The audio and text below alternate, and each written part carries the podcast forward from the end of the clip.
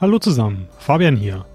Anko und ich arbeiten immer noch an der nächsten Staffel des Good Game To Go Podcasts, also gibt's diesen Monat auch wieder was Altes von uns zu hören. Dafür habe ich mir eine meiner Lieblingsepisoden rausgesucht, und zwar Planescape Torment. Das ist eins meiner Lieblingsrollenspiele und gerade wenn es um Storytelling geht, sucht das bis heute noch seinesgleichen, obwohl es schon über 20 Jahre alt ist. Außerdem hatte ich damals einen ganz besonderen Gast dafür im Podcast und zwar Stefan Höfelbrings. Der ist selber ein super talentierter Spieledesigner und hat dieses Jahr sein Spiel Death Trash äh, im Early Access rausgebracht. Und gemeinsam schwärmen wir über diese ganz besondere Perle der Infinity Engine Era.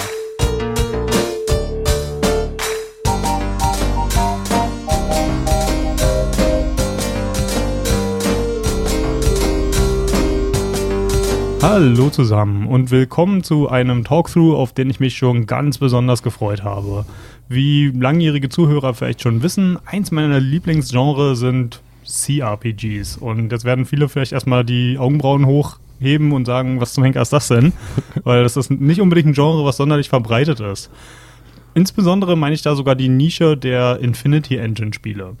Das war Ende der 90er und noch Anfang der 2000er eine besondere Art von Spiel, die sich viel um das Dungeons Dragons Universum gerankt hat. Äh, alles so in so einer isometrischen Ansicht mit gemalten Hintergründen und verpixelten Charakteren, die allesamt eigentlich die Gemeinsamkeit hatten, dass man Partys von Abenteurern durch alle möglichen Geschichten durchgesteuert hat. Und ich habe da eine unglaubliche Nostalgie für, weil ich bin als junger Teenager mit dieser Art von Spielen groß geworden.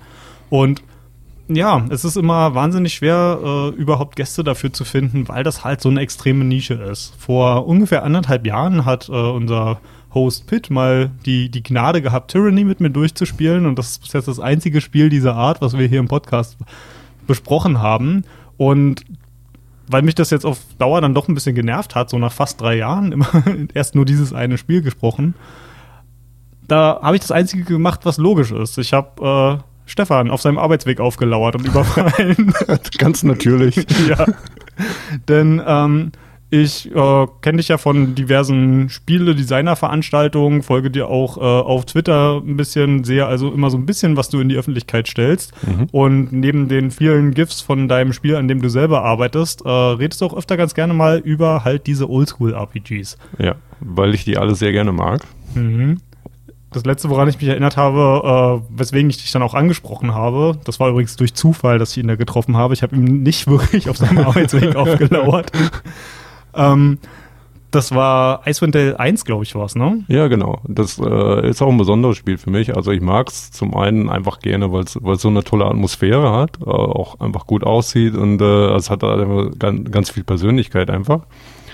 Und es war irgendwie das erste Computerspiel, was ich zusammen mit meiner Frau gespielt habe damals.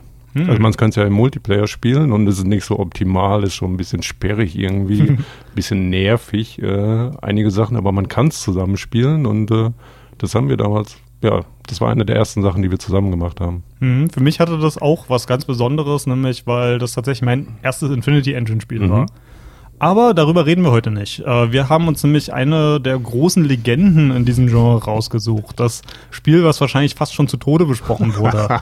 Aber ich muss hier mit einem kleinen Geständnis anfangen. Das ist das erste Mal, dass ich Torment tatsächlich durchgespielt habe. Oh, uh. Denn ich habe ein ganz großes Problem mit Infinity Engine Spielen. Ich spiele die wahnsinnig gerne und irgendwann höre ich dann auf. also, die haben auch oft die Tendenz, dass sie relativ lang sind. Torment ja. ist dann noch eins der kürzeren. Mhm. Und irgendwann kommt bei mir irgendwie immer andere Sachen dazwischen und dann weiß ich nicht mehr, wo ich war und dann oft höre ich äh, nach so zwei Dritteln, drei Vierteln auf. Jetzt heißt zum Beispiel gerade bei Pillars of Eternity, das habe ich vor einem halben Jahr fast durchgespielt und jetzt sitze ich vor dem Endboss und weiß irgendwie nicht mehr, was ich, was meine Entscheidungen waren, die ich davor getroffen habe. Mhm. Also ja, großes Problem. Also muss ich dir doppelt danken. Zum einen, dass du dir die Zeit genommen hast, äh, das mit mir zu besprechen, aber auch, dass du mir quasi ermöglicht hast, das endlich mal durchzuspielen.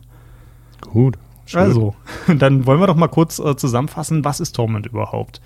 Das ist äh, im Planescape-Universum, was äh, damals in der Urzeit von Dungeons and Dragons, noch bevor ich mit dem Pen-and-Paper-Rollenspiel überhaupt angefangen habe, war das ein besonderes Setting.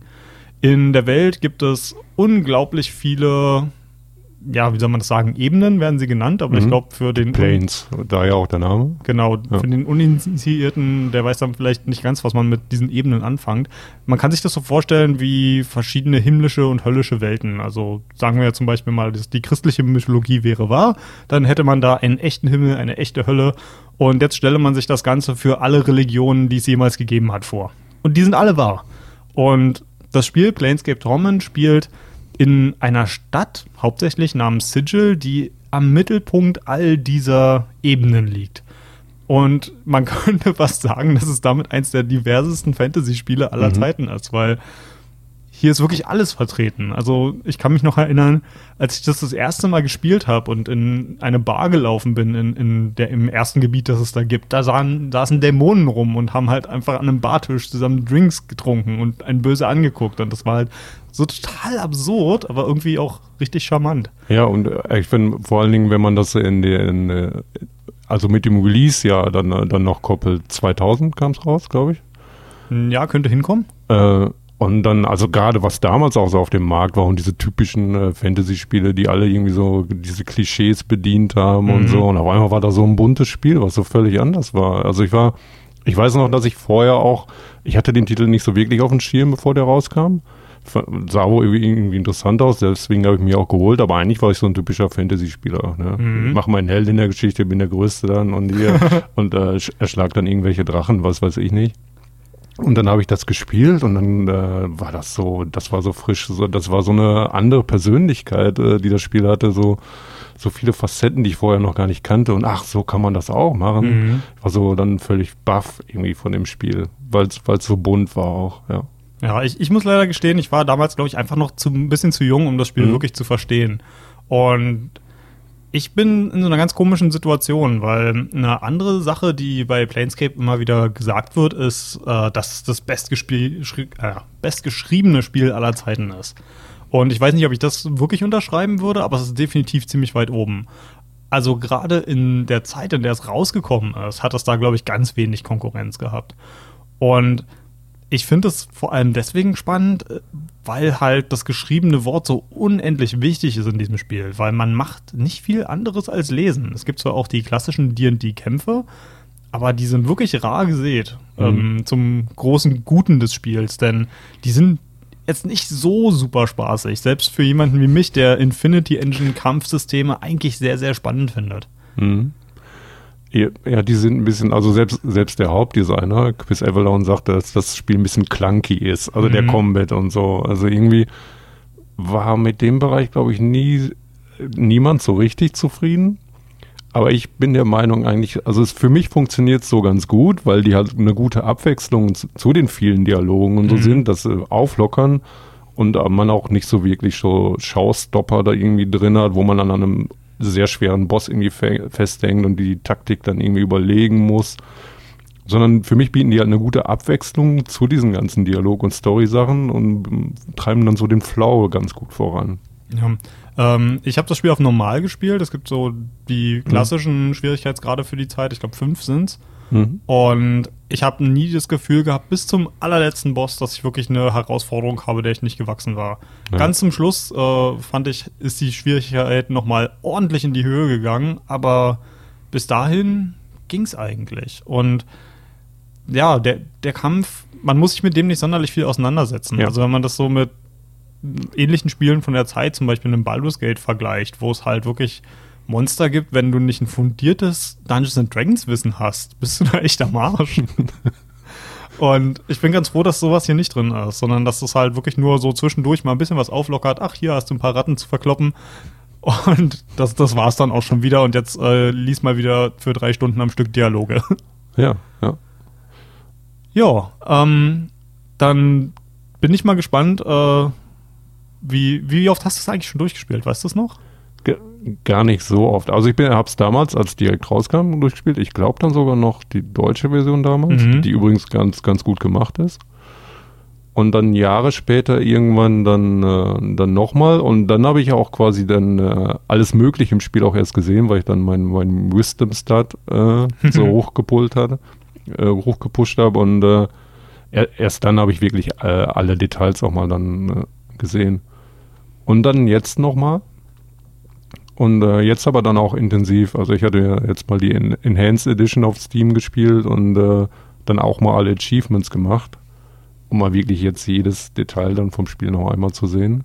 Okay, dann hast du definitiv deutlich mehr gesehen als ich, weil da werden wir später noch dazu kommen. Ich habe ein komplettes Hauptgebiet durch einen blöden Zufall komplett ausgelassen.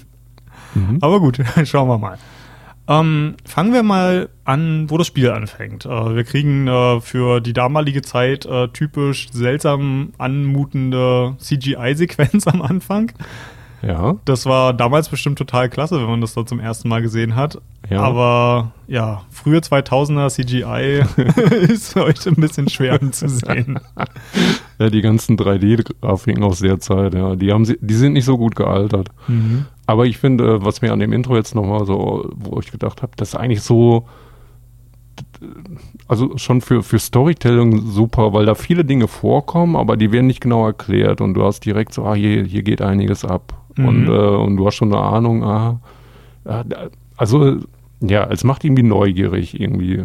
Mhm. Und es, es hat, ähm, finde ich, diesen geilen Effekt, den du beim Nochmalspielen hast, dass du auf einmal so viel verstehst, was in diesem Ja. Intro vorkommt.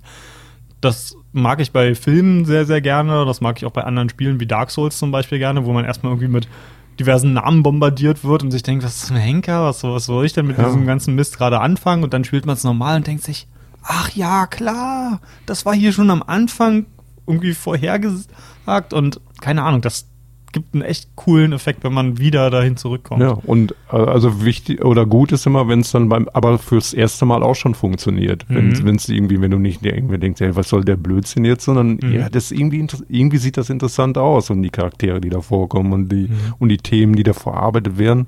Also, das ist einfach schon mal die Neugier weckt. Ja. Ja.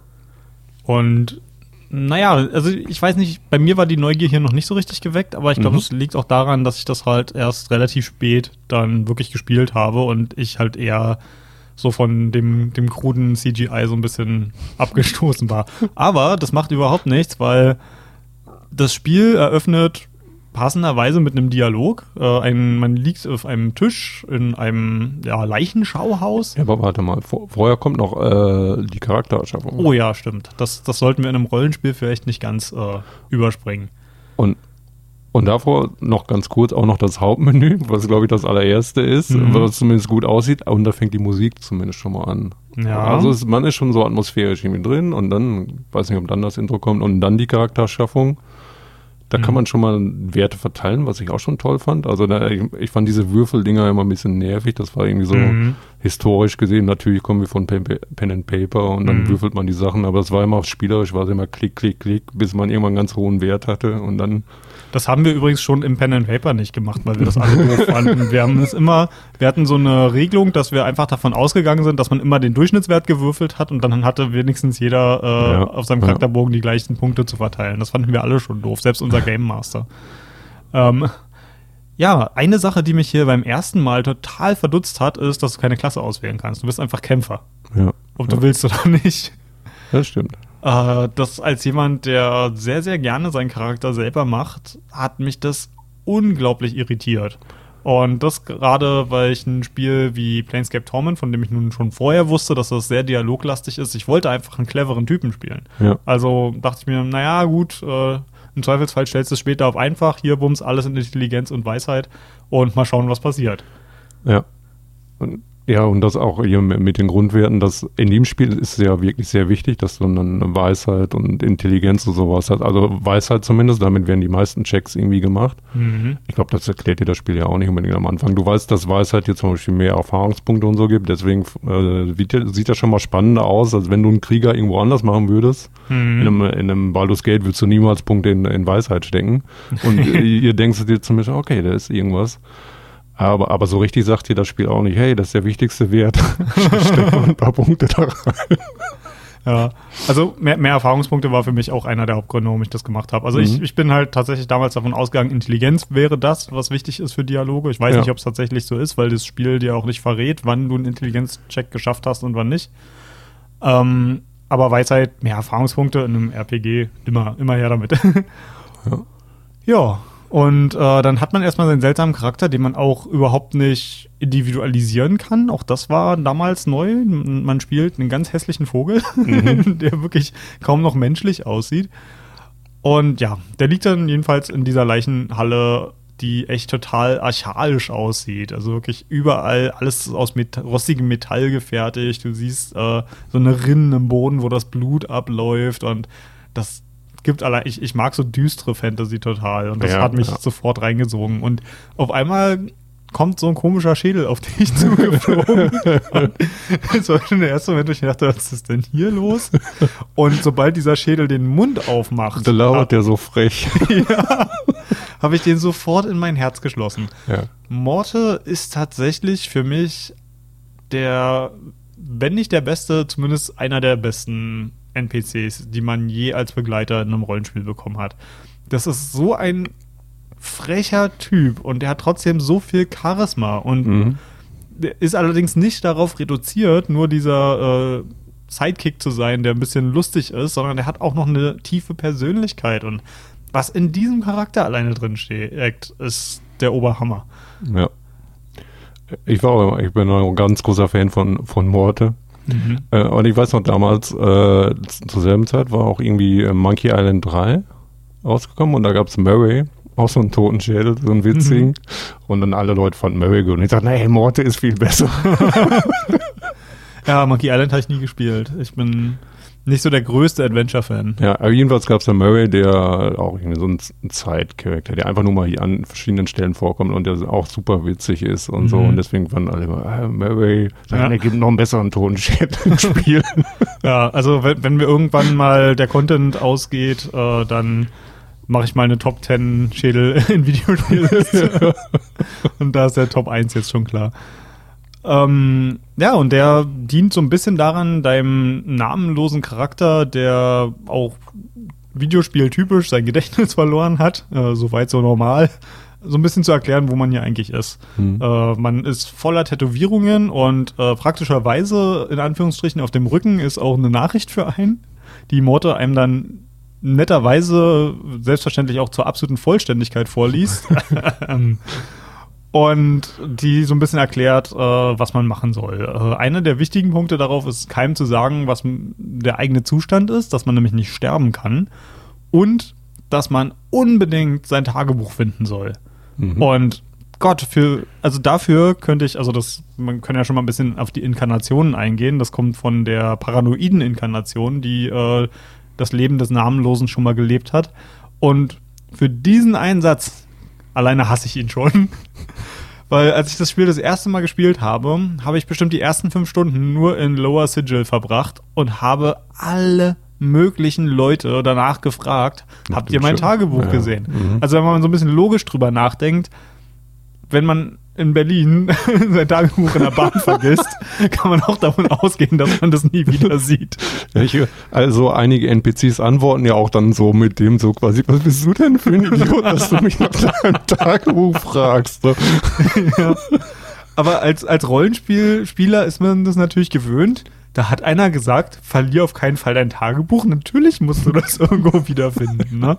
Und das ist, äh, glaube ich, der erste richtig große rote Hering, dem ich jemals als Spieler auferlegen bin. Mhm, ja. Und deswegen ist mein allererster Playthrough auch daran gescheitert, weil ich das blöde Tagebuch nicht gefunden habe. Da habe ich gesagt, irgendwann blödes Spiel und habe es erstmal für ein Jahr wieder liegen lassen. Ja, verständlich. Also ich glaube, ja, also im gesamten ersten Drittel vom Spiel, da gibt es ja vom Design ja so ein paar Dinge, die, die nicht so optimal sind. Ja. Mhm. Ähm, fällt dir noch was Spezielles ein? Ja, also ich meine, äh, es gab da einfach auch, also das größte Problem am ersten Drittel ist, glaube ich, für mich einfach der, das ist ein bisschen zäh, da ist zu viel Text auch drin und zu viel mhm. Redundanz. Wo wir gerade hier in der, in, der, in der Leichenhalle schon mal sind, dann gibt's ja dann ganz viele Zombies und, äh, mhm. äh, und Skelette und die haben dann, die unterscheiden sich hauptsächlich mit einer Nummer auf dem Kopf hier und da. Und da gibt es so viele davon und die geht man dann natürlich einzeln durch, weil ich jeden davon irgendwie ausprobieren möchte. Mhm. Aber dann wiederholt man auch immer so viel und dann gibt es immer dieselben Sprüche zu denen zu sagen. Also es gibt immer schon sehr viele Optionen, ja. aber dann es wiederholt sich einfach auch sehr viel. Mhm. Und, und dann gibt es wenig, wenig Direction irgendwie, also wo, was soll ich jetzt genau machen? Mhm. Und ich glaube, das war auch genau das, woran ich gescheitert bin, weil ja. ich habe, als ich das das erste Mal gespielt habe, war ich jetzt auch noch nicht so, dass ich großartig was im Internet nachgeschlagen hätte. Und das hat das Spiel für mich unglaublich schwierig gemacht, mhm. weil ich, das war dann schon in einer Zeit, wo ich gewöhnt war, von, von einem Spiel alles vorgefüttert zu kriegen. Und ich musste mich tatsächlich darauf einlassen, das Spiel so zu nehmen wie eine vernünftige Geschichte, die mir halt ein bisschen auch das, das Denken selber abverlangt. Hm. Und in meinem zweiten Durchlauf dann, wo ich mich halt darauf eingelassen habe, dann hat das auf einmal alles viel mehr Sinn gemacht, weil als ich den Namenlosen dann mehr wie einen realistischen Charakter und nicht wie eine Pappfigur gespielt habe, dann, dann hat die ganze Motivation auch auf einmal viel mehr Sinn gemacht. Eine Sache, die auch am Anfang äh, für mich total krass war, ist, wie leicht man Gefährten übersehen kann, wenn man sich nicht vorher informiert, wie die aussehen und wer, wer das ist. Mhm. Ähm, wir können ja erstmal kurz äh, das, die Leichenhalle fertig machen und danach vielleicht so über die ersten anderen Gefährten sprechen, die man trifft. Ja. Ähm, in der Leichenhalle ähm, gibt es ein paar Figuren, die vielleicht relevant sind. Iven ist zum Beispiel eine von denen. Mhm. Ähm, das ist ein Tiefling, das ist ein Halbdämon, die hier von, für diese Dustmen arbeitet oder selber ein Dustman ist sozusagen. Das ist eine Fraktion, die den, den endgültigen Tod von allem herbeiführen will. Was schwierig ist in der Welt, in der alle quasi Afterlives echt sind und in die man geht. Aber das ist jedenfalls deren Motivation. Und die finden wir auch hier. Ähm, hast du rausgefunden, wer das ist? Äh, du meinst, wie sie. Ja, ja. ja also ich glaube, sie ist halt auch eine, Re eine Inkarnation, ah, nein, nicht eine Inkarnation, aber eine. Ja, ich glaube, Inkarnation ist schon ein gutes Wort dafür. Ähm, eine der, der Haupt- Charaktere in diesem Spiel, die, äh, die Hexe Rubble mhm. Puzzlewell, die wird sehr, sehr wichtig für unsere Reise sein. Und Iven ist zum Beispiel eine äh, von den Inkarnationen von ihr, die man treffen kann. Und das hat mich auch äh, zutiefst gewundert. Die ist am Anfang recht hilfreich, weil sie einen für einen Zombie hält und äh, ein paar Wunden, die echt hässlich aussehen, von uns ein bisschen verarztet, gibt uns ein bisschen permanente Lebenspunkte. Ähm, viel mehr aber auch nicht. Ähm, dann haben wir einen unglaublich alten Dustman, dessen Namen ich vergessen habe. Dial oder dann Dahl? Dahl, genau, D-A-H-L, jetzt wo du es sagst. Hm. Ähm, der einen kennt und auch schon wieder so, ach, der ach, wieder, jetzt muss ich den Mist wieder erklären. und ähm, wer mir noch einfällt, unglaublich wichtig eigentlich für die ganze Story, ist Deonara. Mhm. Nämlich, das war die ja, Gefährtin einer anderen Inkarnation des Namenlosen. Und das war das erste Mal, dass mich das Spiel so ein bisschen gepackt hat, weil ähm, das Ziel ist natürlich erstmal, den, das hier zu verlassen, weil man will jetzt nicht unbedingt als wandelnder Leichnam durch eine Leichenhalle ziehen, weil gerade in der obersten Etage sieht man auch so einen riesengroßen Einäscherungsofen, da will man vielleicht nicht unbedingt drin landen. Ja. Und äh, auf dieser Suche nach einem Ausweg ploppt auf einmal dieser Geist auf der einen im Grunde genommen ja, anschreit, ist vielleicht ein bisschen zu viel, aber halt schon ziemlich massiv beschuldigt. Und mhm. da wird man das erste Mal mit einem Leben konfrontiert, das man selber nicht gelebt hat. Genau, also bis dahin war das, äh, war das auch, mein Charakter hat das Gedächtnis verloren, eher so eine Art Einstiegsgimmick, aber dann auf einmal, okay, jetzt nehmen wir, jetzt wird direkt Bezug genommen auf das vorige Leben von, äh, von mhm. dem Charakter, ja dann wurde es auf einmal ja wirklich interessant, die Geschichte oder die Namen hatte die ersten wichtigen Punkte dann. Mhm. Interessant ist, dass man die ja auch irgendwie einfach, man trifft die ja nicht zwangsläufig. Mhm. Man kann die auch einfach übersehen, indem man rausgeht, ne? Ah, okay. Und äh, die gibt einem ja auch noch einen wichtigen Gameplay-Dings, äh, dass man äh, Charaktere wiederbeleben kann. Oh ja, nicht, nicht ganz unwichtig. Nicht ganz unwichtig und ich glaube, man, also man muss nicht mit der sprechen, glaube ich. Also rauskommen tut man auf jeden Fall ohne mit der hm, zu sprechen. Okay, gut zu wissen. Ja. Und äh, vor allem ist sie auch äh, relativ gut, um wieder reinzukommen, weil man kann sich immer als äh, Angehöriger von ihr ausgeben und sagen, hey, ich möchte hier im Grunde genommen zu, zu ihr, um zu trauern oder was weiß ich. Ja. Na, jedenfalls, äh, Deonara war die Gefährtin von dem Namenlosen und ja, sie ist im Grunde genommen für ihn gestorben und ist jetzt halt so ein Geist, der nicht ruhen kann, weil sie halt einfach trotz dem Verrat immer noch so krass an dieser vorhergehenden Inkarnation von, von ihm hängt, dass sie einfach nicht darüber hinauskommt. Und ich finde, sie ist einer der tragischsten Figuren in dem Spiel. Mhm. Und ich habe wirklich so viel Mühe mir gegeben, irgendwie zu versuchen, das wieder in Ordnung zu bringen. Ja. Und das Spiel lässt sich einfach nicht. Und ja. das finde ich ist so eine geile, mutige Entscheidung gewesen von, von den Entwicklern damals. Einfach zu sagen, du bist zwar der Spieler, aber du kannst nicht alles wieder gut machen. Du hast, äh, bevor du das Spiel auch nur angerührt hast, sind die vorhergehenden Inkarnationen deiner selbst, haben so furchtbare Dinge gemacht, dass du sie einfach nicht wieder gut machen kannst. Pech mhm. gehabt. Und in Spielen hat der Spieler ja in der Regel wirklich die, die komplette Macht, die Geschichte zu gestalten. Und ist in der Regel der strahlende Held am Ende. Und das ist hier das erste Mal, dass mich Torment so ein bisschen drauf gestoßen hat, dass du hier einfach nicht das Sagen hast, sondern du musst halt einfach nur damit klarkommen, dass dein Leben schon tausende Male gelebt wurde. Ja, also so, und für den Spieler ist es ja auch, das wird ja einfach so mitgegeben. Man hat überhaupt nichts das verantwortet. Mhm. Das ist halt, äh, also die, die frühere Inkarnation, äh, die hat ja Dayonara richtig arschig behandelt mhm. und benutzt. Aber man kann ja als Spieler nichts dafür, aber man muss jetzt damit, äh, damit leben und hat dann trotzdem, man kann so viel empfinden dafür, also viel so Mitleid mit ihr empfinden, mhm. dass sie in dieser Situation ist und dann gleichzeitig merkt man, die hat immer noch Gefühle aber die hat man als Spieler jetzt natürlich überhaupt nicht, weil man, mhm. äh, das ist jetzt erstmal nur so ein Geist, den man kennenlernt. Man hat noch überhaupt keine Zeit mit der verbracht. Ja. Also kann man ja auch gar nichts entwickeln. Aber wie, wie, ja, wie handelt man das jetzt? Und da, da sprichst du gerade einen extrem guten Punkt an, weil eine Sache, die mich in Spielen in den letzten Jahren extrem genervt hat, ähm, das wird gerade im AAA-Bereich ganz gerne jetzt gemacht. Äh, bei Mass Effect Andromeda ist jetzt zum Beispiel ein populäres Beispiel, was mir da einfällt dass dir am Anfang des Spiels wird dir eine geliebte Person genommen. Mhm. Und das ist mittlerweile wirklich so ein Klischee, das kann ich nicht mehr sehen. Das nervt mich so ab, immer wenn ich das sehe, weil ja, ich kenne ja. diese Person nicht. Das ist dramatisch für meinen Charakter, aber nicht für mich. Und hier wird es komplett umgedreht. Hier wird es nämlich der Charakter, den du spielst, genauso ahnungslos wie der Spieler selbst. Und ja. damit kann ich mich wieder in den Charakter reinversetzen. Ja. Weil, weil wir beide diese Personen nicht kennen und beide mit dieser unerwiderten Liebe konfrontiert sind. Und das ist echt cool. Das funktioniert so gut. Also, man, also wenn man allgemein ein bisschen empathisch ist, dann kann man sich ja total reinfühlen, in, in, also so ein bisschen in ihre Situation mhm. und also einfach auch Mitleid mit ihr. Man möchte ihr irgendwie auch ein bisschen helfen. Aber, aber man kann ihr halt nicht geben, was sie verlangt. Nee, ja? man kann sie auch einfach nicht lieben, nur weil. ja. ja. Und das steht äh, im ganz krassen Gegensatz zu der anderen Romanze, die man theoretisch im Spiel haben kann. Aber äh, ich glaube, da kommen wir noch ein bisschen später zu, mhm. wenn wir über die, die Person reden. Ähm, wir haben jetzt äh, direkt nördlich von Deonara ist quasi so ein Portal, das wir ähm, benutzen können, um hier rauszukommen. Was wir auch noch nicht gesagt haben, Sigil ist die Stadt der Portale. Es gibt hier Portale in alle Regionen, in alle Welten und das macht das im Grunde genommen wie so das Hauptverkehrsnetz des Multiversums.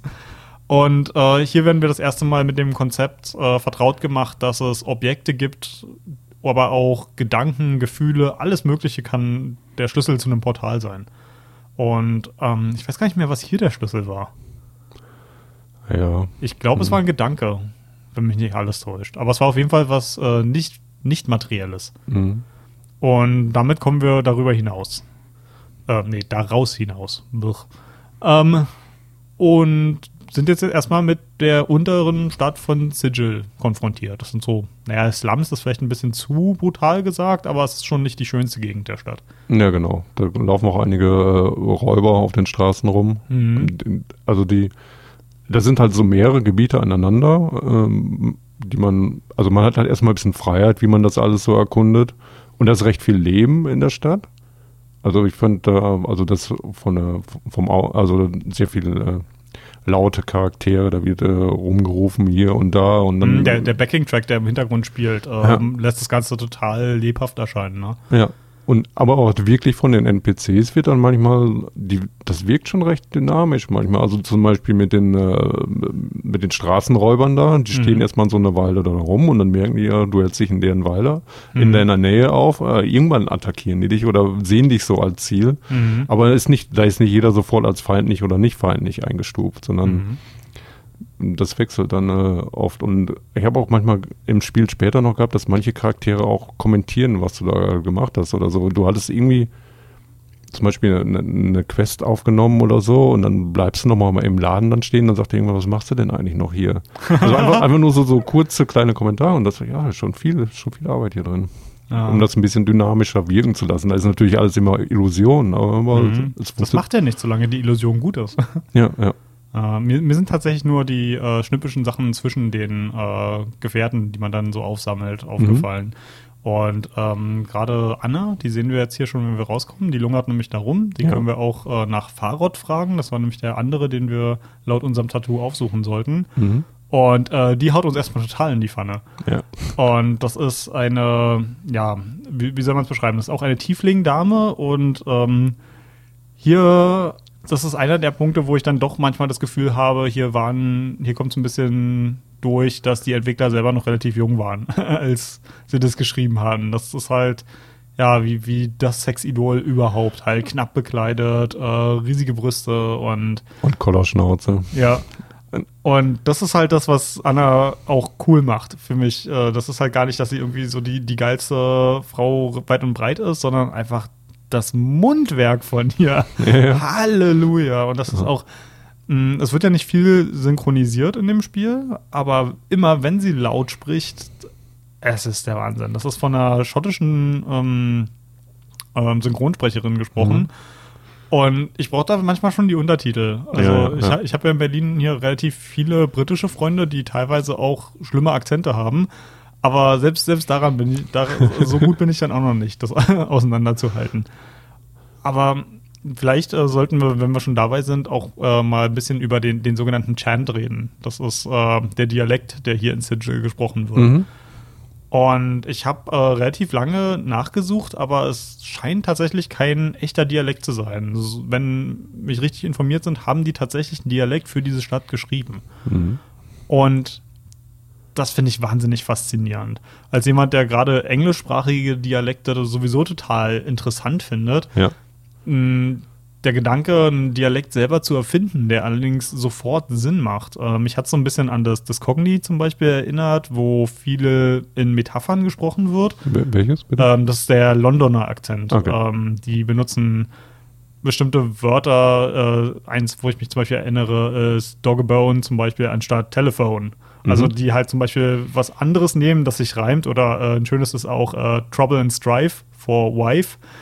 Und die benutzen halt viel Sachen, die sich reimen. Und ähnlich ist das hier auch. Die benutzen Wörter, die, wenn sie einfach nur so ohne Zusammenhang auf dem Papier stehen würden, würden die erstmal wenig Sinn machen. Aber ähm, aus dem Zusammenhang heraus verstehst du sofort, was gemeint ist, aber trotzdem ist es was total Eigenes. Zum Beispiel die Bonebox ja. ist halt dein, dein Mund. Also ja. wenn, wenn jemand sagt, äh, shut your Bonebox, äh, dann ist das halt halt die Klappe oder halt die Fresse oder sowas, ne? Ja. Und ich finde diesen Dialekt so unglaublich charmant. Ähm, mhm. Du meintest, äh, du hast das Ganze am Anfang auch mal auf Deutsch gespielt. Weißt ja. du, wie das da umgesetzt ist oder ist das schon ah, so lange ich kann, mich, ich kann mich nicht mehr genau an die Begriffe erinnern, aber ich, es war sehr gut gemacht. Es war auch wirklich halt mit so einem äh, nicht, nicht stumpf runter übersetzt, sondern da, da, war jemand, da hatte jemand dran gearbeitet, der das verstanden hatte, was die Entwickler wollten dann. Mhm. Und dass sich das wie ein eigener Dialekt eben anfühlen sollte. So, so habe ich das zumindest in Erinnerung. Ja. Ich habe mir ein paar Ausschnitte angehört, also ein paar, paar Voice-Samples auf Deutsch und mir haben sich da ein bisschen die Nackenhaare aufgestellt. Aber ich glaube, das liegt viel daran, dass ich zu dem Zeitpunkt schon, keine Ahnung, 50 Stunden mit den Charakteren in dem Spiel verbracht habe ja. und einfach erwartet habe, dass die auf eine bestimmte Art und Weise ähm, klingen. Äh, mir geht das zum Beispiel auch oft so äh, mit meiner Freundin, die auch Britin ist, äh, gucken wir Kinofilme generell mhm. auf Englisch. Ja. Und wenn ich mir dann einen besonders guten Film mit einem Freund nochmal angucken will und den dann auf Deutsch zum Beispiel sehe, dann wirkt das alles falsch. Einfach weil ich schon mit einer gewissen Erwartungshaltung reingehe. Das auch, ja. Ja. ja. Und was auch ganz cool ist, dass wir hier in Lower Sigil ist dieser Dialekt auch am, am stärksten ausgeprägt. Mhm. Und ähm, das haben wir in Deutschland, glaube ich, nicht ganz so krass. Äh, vielleicht in, in, in, einem mäßigen Umfang. Äh, aber gerade im Britischen ist ja Status und Dialekt extrem krass miteinander verknüpft. Mhm.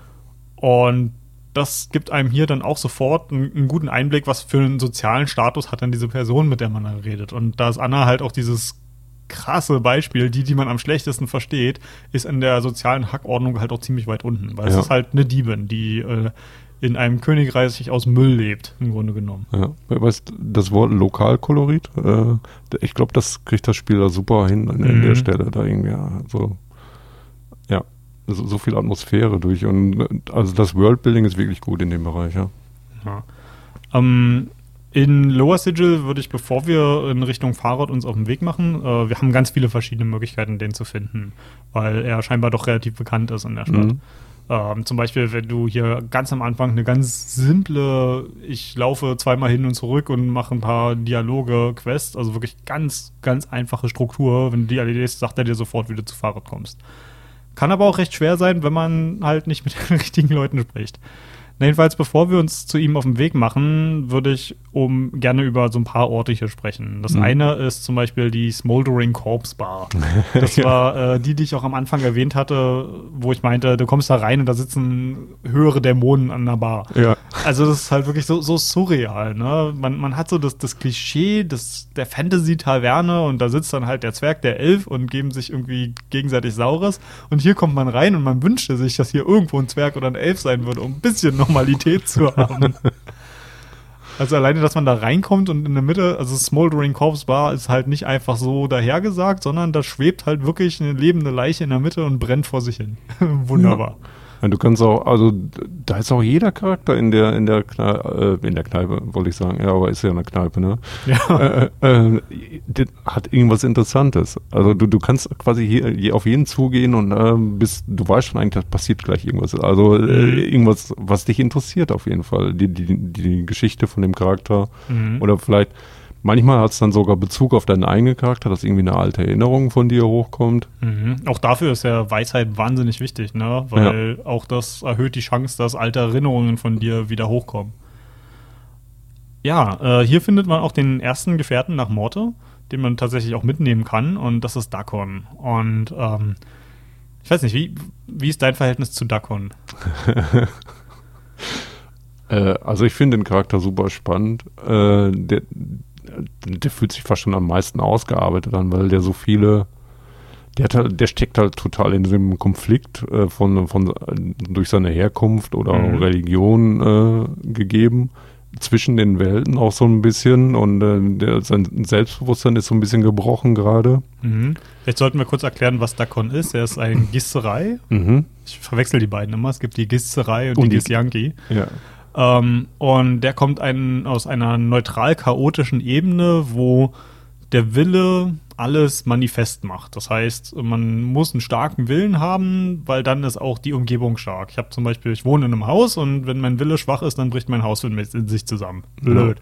Und ja, mit gebrochenem Willen macht sich das echt schlecht. ja und selbst, selbst seine Waffe ist nur, ist nur Wille. Mhm. Also die verändert, kann sich nachher im Spiel dann sogar verändern, je nachdem, wie seine Moral auch sich verändert. Ja. Und ich finde auch Dakon unglaublich gut ausgearbeitet, aber ich persönlich, für mich war das einer der Charaktere, mit dem ich mich am wenigsten gerne beschäftigt habe, weil ich finde die Art, wie er redet und sein, sein Gebaren hat mich nicht sonderlich angesprochen. Nicht, Ja. weil er nicht gut geschrieben ist, sondern weil ich ihn als Person nicht mag. Ja, äh, das, also ich würde den auch nicht, also das, äh, ich finde den auch ein bisschen unsympathisch. Mhm. Irgendwie, aber hast du denn den Zirkel mit ihm gemacht? Ja, genau. Ja. Und das ist halt das, was ihn so krass macht und was, äh, wenn du den relativ, du kannst ihn ja relativ früh im Spiel schon machen. Mhm. Und das ist so die erste große Konfrontation mit der pragmatischen Inkarnation und wie absolut brachial rücksichtslos die war. Mhm. Ähm, weil, um es kurz zu fassen, man hat halt diesen Zirkel von Zerthemon, der wohl eine große religiöse Figur in, bei den Gisterei ist. Und der hat im Grunde genommen ein bisschen wie die Bibel, so Lehren, aber halt, man kann im Gegensatz zu einem Buch, kann man die nächste Lehre immer erst dann äh, wissen. Das Wissen ist immer in Anführungsstrichen gesetzt, weil das für die so wichtig ist, äh, wenn man das davor halt auch gelöst hat. Ja, also es ist quasi so ein religiöser Gegenstand, den er mit sich rumschleppt, aber dann irgendwann spricht man mit ihm so darüber und dann gibt er ihm den kurz, dass man auch selber daran rumprobieren kann und äh, die einzelnen eben dann durchlesen kann Mhm. und sich mit ihm dann darüber unterhalten, über was, was sagt die, die Lektion jetzt aus. Ich habe gehört, dass er das tatsächlich auch nur dann macht, wenn man selber ein Magier ist. Ich habe gehört, dass es den, Ja, das- den anderen Klassen überhaupt nicht zugänglich ist, was Ja, echt schade ist. Das stimmt, ja. Das, macht ja auch Sinn, weil du kriegst ja auch Zauber als Belohnung im Grunde dafür. Ja, ja. Aber, aber trotzdem, das allein daran zu knüpfen, das so, weil die, das ja, das ist ja auch so viel, äh, was dahinter steckt, also die ganze, äh, die ganze Kultur äh, von ihm oder, oder die, das Volk, wo er herkommt und die, die, die Geschichte des Volkes, die wird darin ja aufgearbeitet in diesem Aber auch ja nicht richtig echt, ne? Das stellt sich dann nachher Ja. heraus. Irgendwie ist alles, oh, es wurde erfunden. Ja, und das ist so die, die, der makabere Verrat an dem ganzen Ding. Nämlich dieser religiöse Gegenstand ist halt gar kein echter religiöser Gegenstand, sondern wurde von der pragmatischen Inkarnation erschaffen, um Dakon zu lenken und die Lehren einzubläuen, die er für wichtig hält. Und Ja, aber ich meine, aber es fußt ja schon teilweise auf reale äh, Geschichte des Volkes. Mhm. Nur dann die, die Erklärung, warum bestimmte Dinge gemacht Ja. wurden, die wurden dann so gefä gefälscht oder ja. Ja, das, ja, oder was, was heißt gefälscht, ne? So könnte man auch denken, das ist so ein bisschen wie das Schisma in der, in der katholischen Kirche im Mittelalter, Mhm. ne? Wo dann auf einmal Leute gesagt haben, nee, wir denken das aber so zu interpretieren. Ja. Allerdings hier doch mit einem extrem egoistischen Motiv. Und das ist schon hart, vor allem, weil, weil du es ja zusammen mit Dakon lernst, ne? Und das, das ist schon echt makaber.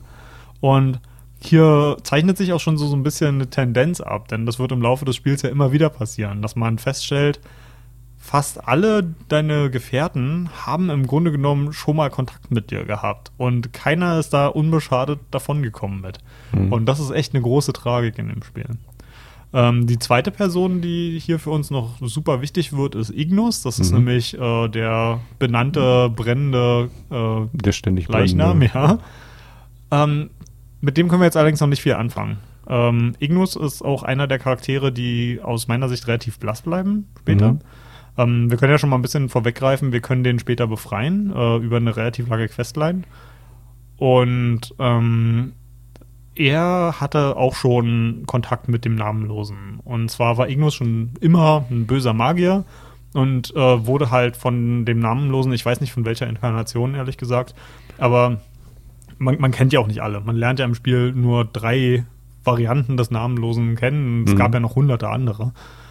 Und jedenfalls wurde man von ihm durch Schmerz, äh, hat man ihn durch Schmerz im Grunde genommen gelehrt, noch grausamer zu sein, als er wirklich war. Also man hat quasi diesen, diesen Funken der Boshaftigkeit in ihm gesehen und hat das halt alles noch verstärkt durch, durch die makabersten Methoden. Und der hat irgendwann versucht, äh, die gan- ganz un Untersigil niederzubrennen. Und Ja. zur Strafe wurde er halt in dieser, dieser Feuersäule eingesperrt. Und ja, das, das Interessante an ihm ist eigentlich nur, dass man kann ihn bitten, als auch nur als Magier, äh, die seine Macht auch zu lernen, also seine Feuerzauber. Mhm. Und damit tut er dir im Grunde genommen genau das an, was deine frühere Inkarnation ihm angetan hat. Und er genießt das auf eine sadistische Art und Weise. Das ist unglaublich. Mhm. Aber ich muss auch zugeben, ich habe den Charakter immer so ein bisschen, also ich habe den erst spät dann irgendwie, sehr spät irgendwie so dazugenommen äh, Mhm. und dann mich auch nicht so viel mit dem beschäftigt. Der, der blieb vielleicht ein bisschen blass auch für mich, Ja. ja. Aber der, der hat halt auch nicht viel nach. Also, ich habe halt die ganze Geschichte mit ihm durcherlebt, Mhm. habe dadurch ein Auge verloren, ähm, diverse andere Wunden davon gelitten, erlitten und du kriegst halt auch mechanisch die ganze Zeit äh, Schaden. Also, du, deine maximalen Lebenspunkte verringern sich. Ja. Ich glaube, du verlierst sogar Attribute. Also, es ist wirklich massive Einschnitte und ehrlich gesagt, die Zauber sind nicht so gut. Aber ich, ich finde es halt, halt krass, dass man im Grunde genommen ihn machen lassen kann, was, was ihm angetan Mhm. wurde. Ne? Ja. Allerdings gibt es da halt auch nicht so ein, so ein Wiedergutmachungs-Storybogen, sondern Ignus bleibt bösartig. Mhm. Es gibt äh, nichts, was man an, daran ändern kann. Und auch, auch das ist halt eigentlich ganz interessant, dass das Spiel auch sagt, ja, manche Leute in deiner Party, die haben halt einfach keinen Arc. Du kannst nicht alles verändern, nur weil du der mein, nur weil du der Hauptcharakter in der Geschichte bist. Ne? Mhm. Ähm, eine andere Person, die auch noch recht wichtig ist, die du, glaube ich, vorhin schon angesprochen hast, war Mabeth. Mhm. Ähm, das ist äh, so, so eine ältere Dame, die einem Magie beibringt. Ja. Und auch die ist eine Inkarnation von Ravel. Ja, wie man aber dann sehr viel später erst Ja. kennenlernt. Äh, ja. Genau. Und das ist einer der wenigen wirklich uneingeschränkt netten Menschen, die man hier trifft. Mhm. Und die ist halt so ein bisschen alt und tattrig und äh, kommt einem auch so ein bisschen konfus vor, weil sie einen irgendwie dreimal durch die Gegend schickt und die unterschiedlichsten Sachen machen lässt, aber immer am gleichen Ort. Also man hat schon das Gefühl, hier verarschen einen die Spieldesigner so ein bisschen, weil man Ja. die ganze Zeit so, so Laufquests macht. Aber das hat halt alles einen Sinn, ne? Hast du als Magier auch durchgespielt oder? Ja, ich bin dann auch irgendwann auf Magier gewechselt. Ja, ich meine mit dem Sinn, also äh, ist natürlich irgendwie so ein Design-Ziel, erstmal den Spieler auch an verschiedene Stellen vom Spiel hinzuschicken und so. Deswegen gibt es ja auch diese Laufquests überhaupt, damit man Mhm. sicher geht, ah, der Spieler kriegt auch mal die Gegend hier mit. Aber ja, so ein bisschen verarscht fühlt man sich dann trotzdem. ja. Aber ich kann es ja auch nicht so richtig übel nehmen, weil sie halt einfach so nett ist. ja, ja. Und, und gerade in einer Welt, die halt eigentlich größtenteils von Arschlöchern Ja. umgeben ist. Und dann nochmal Gameplay-mäßig, also sie ist dafür da, dass man zum ersten Mal zum Magier um, Mhm. umwechseln kann. Und direkt in der Nähe gibt es dann ja auch einen Dieb, wo man dann, der im Dieb lernen kann. Also ist dann Ah, der erste okay. Moment im Spiel, wo man äh, zwischen den Charakteren wechseln kann. Das wusste ich gar nicht. Ich Zwischen- dachte, das kommt erst später. Ja, der, der steht in, in derselben Gegend, direkt wenn man reinkommt, steht er irgendwie vor so einem Haus Mhm. und dem gegen ein bisschen äh, Geld kann man den äh, direkt da zum Dieb werden. Das ist ein bisschen leichter als die, die Sachen mit der Magie. Aber gut, äh, Sachen klauen ist wahrscheinlich auch leichter als zaubern lernen. Vielleicht. ich habe Ich weiß beides, noch nicht gemacht. Ja, mir fehlt da auch gerade so ein bisschen der Echtweltvergleich. Ja, und dann kann man äh, äh, halt die, die, die eigenen Begleiter dann dazu nutzen, äh, um dann zwischen den drei Klassen Krieger, äh, Dieb und Magier hin und her zu Ach, wechseln. siehst du, das wusste ich auch noch gar nicht. also Dakon kann er inzwischen Magier und Krieger hin und her Mhm. machen. Und ich glaube, Anna wird es wahrscheinlich dann mit dem Dieb sein. Ja, das, das macht Sinn.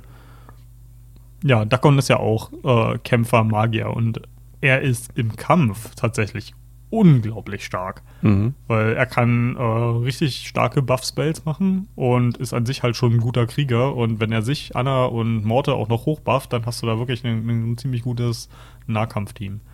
Ähm, was mich auch am Anfang äh, wahnsinnig lange zum Rausfinden gebraucht hat, ist, wie wir hier zu äh, dieses Königreich des Mülls vordringen, in dem sich Farod befindet. Mhm. Man braucht nämlich Müll im Inventar. Ja, einfach nur den Gegenstand Müll dabei haben. So einfach geht das. ja, genau. Aber ich, ich habe im Grunde genommen den Hauseingang schon gesehen. Du kannst ja über so eine Hängebrücke da laufen und siehst Ja. unten schon den Durchgang. Du denkst ja, da muss man ja irgendwie reinkommen, ne? Mhm. Aber das, das Spiel ist ja auch so, dass das sagt dir nicht mal, dass da ein Portal ist, wenn du das, den richtigen Gegenstand nicht hast. ja. Und ja, wenn man aufmerksam ist, kriegt man das alles mit. Aber man muss halt wirklich aufmerksam sein. Hm. Ja, ich, da gibt es dann noch so kleine, ich weiß gar nicht, wie man genau darüber den Gegenstand erfährt. Also ich, da gibt es einen Charakter, glaube ich, in diesem, diesem äh, Müll. Gegend, der, äh, der dann irgendwie seine, dir von seiner Schwester erzählt, an der er sich grob erinnert und äh, Mhm. vielleicht wieder Kontakt aufnehmen möchte. Die kannst du dann in, in Ziegel irgendwo, die steht, glaube ich, vor dem, äh, vor der Kneipe Ah, äh, irgendwo. Und nachdem du diese kleine Quest für den gemacht hast, dann verrät er glaube ich, das mit dem Müll. Hm. Ich bin mir gerade nicht sicher. Ja, ich, dadurch, dass ich das Spiel so oft angefangen habe, weiß ich auch gar nicht mehr, wo ich welche Informationen her habe, weil irgendwelche Sachen, Ja. an denen du eine Weile gebraucht hast, die speicherst du dann ja irgendwann noch einfach ab. Und dadurch, also wenn man das Spiel nur mal schnell nochmal durchspielen will, ich weiß nicht genau, warum man das wollen würde, aber Mhm. kann man da, glaube ich, ziemlich schnell durchrauschen. Oh, man kann super schnell durchkommen. Ich habe Ja. für, als für diese Steam Achievements, äh, ich habe äh, die mal alle gemacht. Alle. Ja. wow. Und das, äh, das eine, das äh, ist quasi, da musst du diese Charaktergesinnung wahrhaft neutral bis zum Ende durchbehalten. Mhm. Und das machst du am besten, indem du am wenigsten, äh, so wenig wie möglich mit anderen Leuten sprichst, sodass sich das nicht verändert. Und dann dachte ich, habe ich nachgeguckt, ach, okay, eigentlich müsste man doch ähm, das ziemlich schnell durchspielen können. Also wa- was ist der kürzeste Weg? Äh, Mhm. und wenn man das macht, man kann das innerhalb von einer, unterhalb einer Stunde eigentlich durchkriegen. Gibt es da Speedruns für Ja, das ja. Spiel? Okay. Der, der Speedrun liegt bei irgendwie 20 Minuten vielleicht. Aha. Also viele Hin- und Herklicke. Aber selbst als normaler Spieler könnte man, wird das ungefähr, also ich habe dann ein bisschen mehr als eine Stunde gebraucht, aber ich habe auch einen Kampf dann irgendwie mehrmals versuchen, so mehr so Hm. abnutzungsmäßig den, äh, den Gegner die Lebenspunkte runter machen. Ja. Äh, Ein bisschen mehr Glück oder äh, ein bisschen hier andere Entscheidungen hier und da, kriegt man das in einer Stunde ungefähr durch. Mhm, Wahnsinn. Also ich, ich finde Speedruns ja auch wahnsinnig faszinierend und habe Mhm. selber schon ein, zwei Spielen mal mich al- an Speedrun versucht. Planescape Torment ist wirklich das letzte Spiel, was ich als Speedrunner spielen wollen würde. Ja, aber man, das, äh, also als ich das gesehen habe, das war erstaunlich, wie viel man dann, äh, dass das Spiel halt auch nicht, dass das Spiel so funktionieren kann. Du brauchst quasi ja später einfach nur bestimmte Gegenstände haben, dann kommst du halt weiter. Mhm. Und naja, für die Gegenstände kannst du die Person dann halt einfach umbringen. so, also du, Ja. brauch, du brauchst gar nicht viele Dialoge haben, du brauchst auch gar also wie, wie gut man dann an Sachen vorbeikommt und dass das Spiel trotzdem nicht kaputt geht, äh, Ja. weil, weil du irgendwie so spielst, fand ich dann schon interessant zu sehen. Von, von wegen Torment, das, äh, in Torment geht es um Dialoge. so, so ein Quatsch. Wir spielen das Spiel alle falsch. Ja, aber, aber ich glaube, nochmal um äh, äh, so als Erstspieler, ich glaube, also ich weiß nicht, ob das Spiel halt auch gerade im ersten Bereich so gut ist, dir die Sachen so anzudeuten, was du jetzt machen Mhm. solltest und dahin. Ich glaube, ja, wenn- später weißt du dann die Sachen, wo du dann nachgucken musst, aber Ja. Ist ein bisschen zu verstreut. Also ich glaube, ich habe jetzt für meinen Durchgang ungefähr 35 Stunden gebraucht. Mhm. Und äh, das, obwohl ich viele Sachen einfach schlicht und ergreifend verpasst habe und manche Gegenden einfach überhaupt nicht zu Gesicht bekommen habe. Ich habe mir danach nochmal eine Komplettlösung angeguckt und dachte mir, oh, du hast ja ganz schön viel verpasst. Mhm. Aber das ist auch vielleicht ein guter Grund, das irgendwann nochmal sich anzugucken. Ähm, wenn wir jetzt zu Fahrrad kommen, der will uns erstmal nicht weiterhelfen, der will erstmal Gegenleistung haben. Mhm. Und dafür sollen wir für ihn ein echt seltsames Objekt suchen. Nämlich eine bronzen, bronzene Kugel, die sich wie ein Ei anfühlt und wie Vanillesoße stinkt. Also wirklich. Äh, Was? Was ist das denn für ein super spezifisches Item? Ja. Äh, ja, okay. Und das äh, befindet sich wohl unter den äh, Katakomben, die nochmal tiefer unter dieser Müllstadt sind. ja. Das ist eigentlich ganz geil, finde ich, von der Vorstellung her, was für sch- verschiedene Schichten übereinander gestapelt sind in dieser Stadt. Ja, und das ist ja auch äh, bis auf eine andere, kleinere Gelegenheit, glaube ich, das erste Mal, dass man jetzt überhaupt mal in so eine Art Dungeon oder sowas kommt. Bis jetzt war es ja wirklich nur ein City-Hub. Ja, und du könntest bis hierhin gekommen sein, ohne zu kämpfen. Ja. Also man kann, man trifft halt hin und wieder auf äh, halt diese Räuber, die in der Stadt rumlungern, von denen kann man auch allen wegrennen, weil in fast keiner Situation rennen Gegner tatsächlich so schnell wie du. Das heißt, man kann eine ganze Menge Kämpfe umgehen. Ähm, und hier, finde ich, treffen wir auf eine Gegnerart, die ich wahnsinnig witzig fand, nämlich die Ratten. Die Ratten. Aber es sind halt nicht irgendwelche Ratten. Brain Rats. Ja. Äh, Cranium Rats heißen die und ich, ich weiß nicht, was, was mit dem Namen auf sich hat, das habe ich leider nicht rausgefunden, aber Mhm.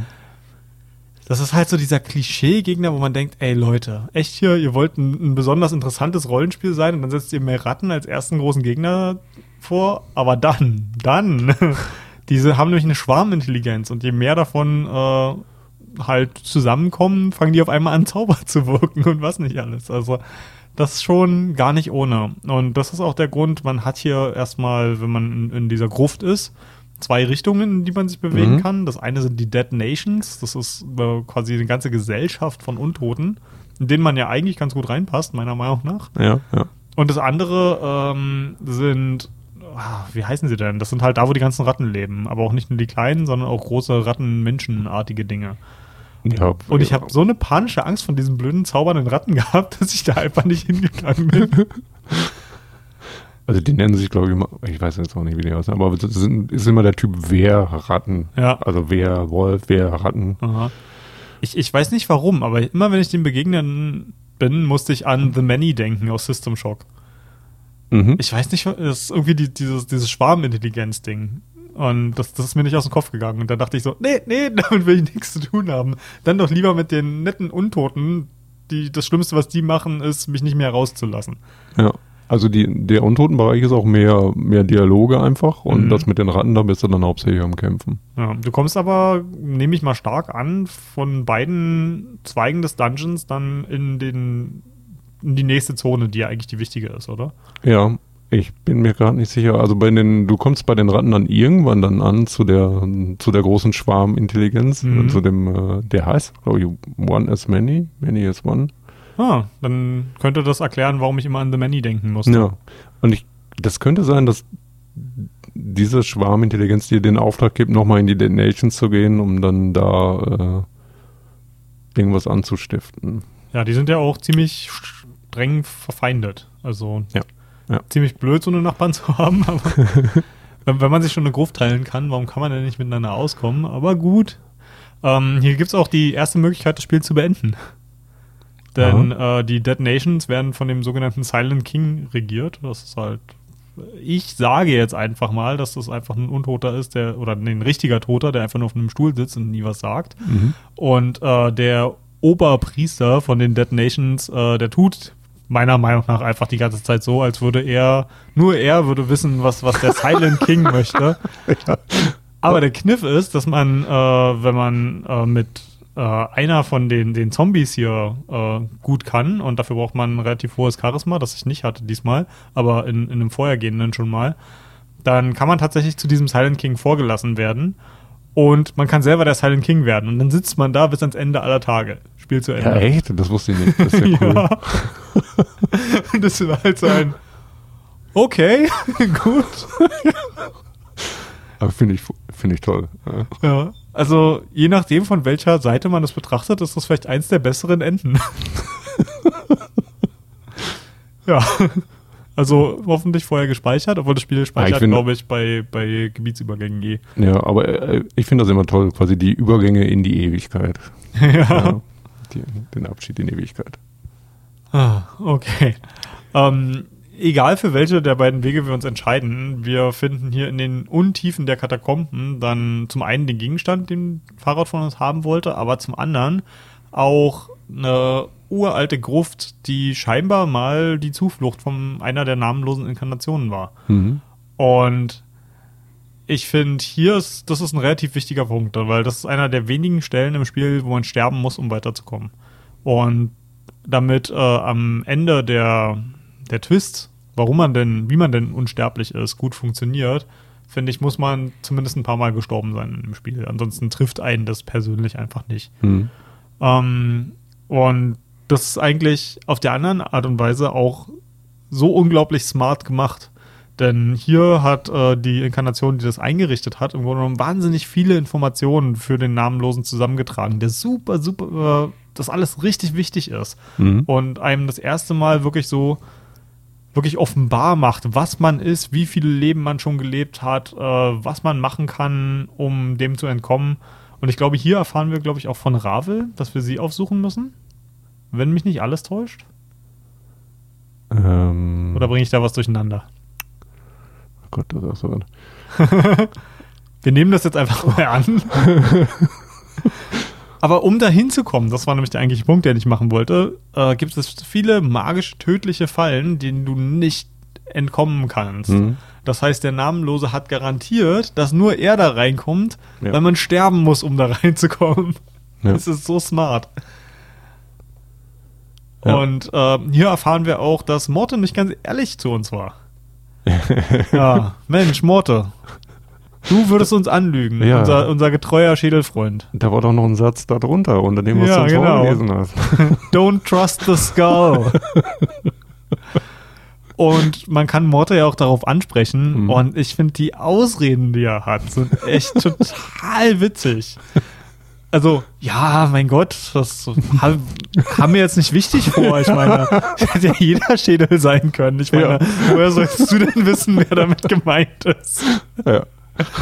Und du kannst ihn halt immer mehr, mehr pressen und ähm, so, aber er, er will sich die ganze Zeit nicht so richtig eingestehen, dass er eigentlich was falsch gemacht hat, ne? Und ja, keine Ahnung, ich mag Mordor einfach so. Ich kann ihm, ich muss ihm das einfach verzeihen. Und Mhm. ganz, sagen wir mal ganz ehrlich, wenn da jemand vor dir steht, der gerade mit Amnesie erwacht und du weißt nicht, wie er reagiert und hä, ich würde dem das auch nicht sagen. Also, ja, man erfährt ja auch von Morte nachher, dass der auch äh, von einigen der Inkarnationen richtig beschissen behandelt wurde. ja. Oder, oder wo äh, eine Inkarnation ist aufgewacht und dachte, hey, das ist mein Schädel, den muss ich zurückhaben. Ja. Also, das war eigentlich eine meiner Lieblingsstories, ja. Oder eine war rechtschaffend gut und äh, war davon überzeugt, äh, Morte zurück nach Betor zu bringen.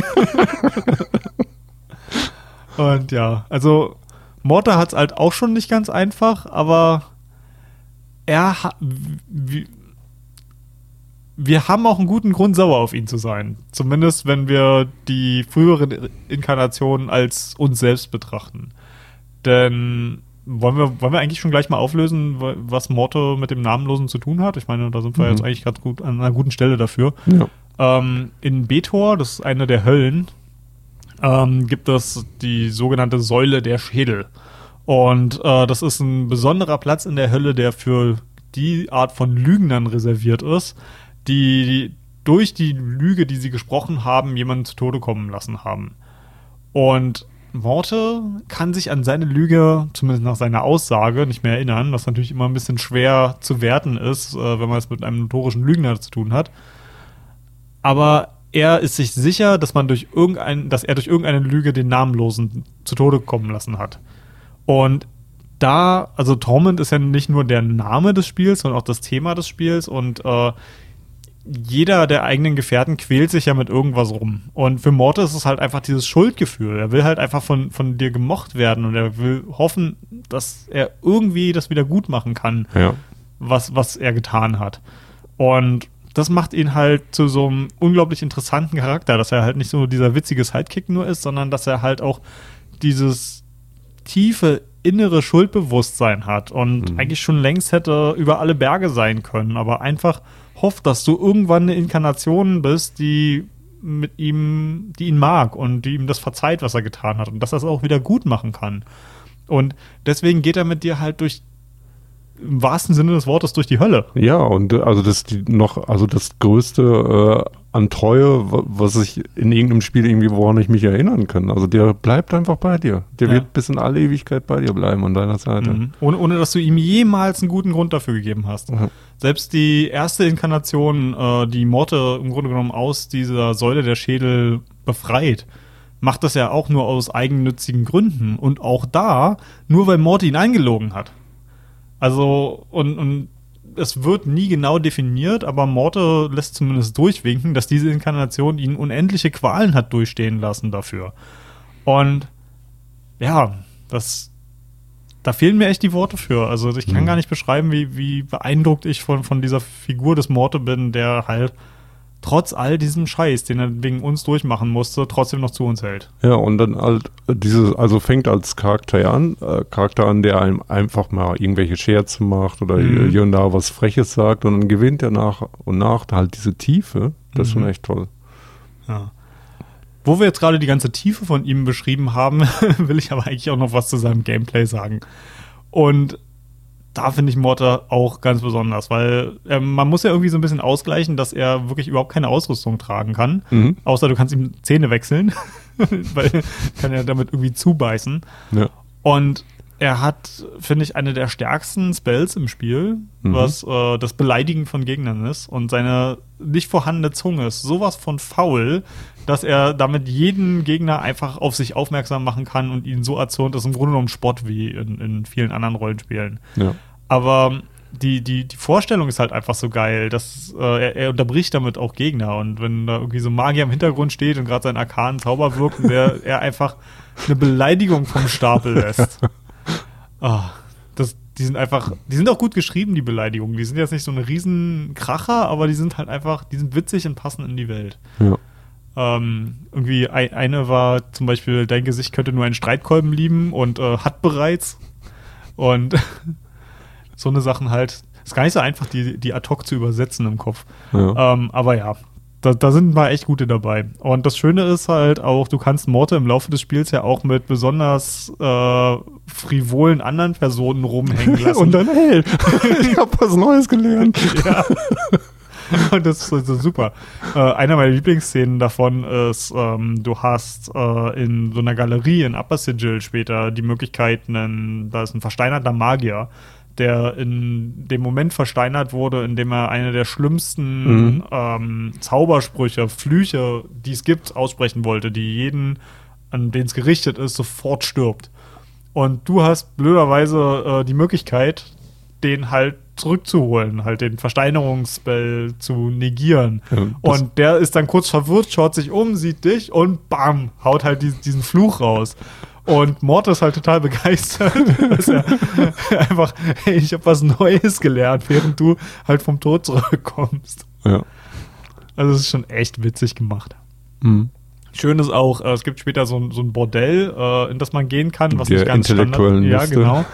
Und äh, da gibt es eine äh, Prostituierte, die sich darauf ähm, spezialisiert, einfach nur ihre Kunden zu beleidigen und zu erniedrigen. Und Mhm.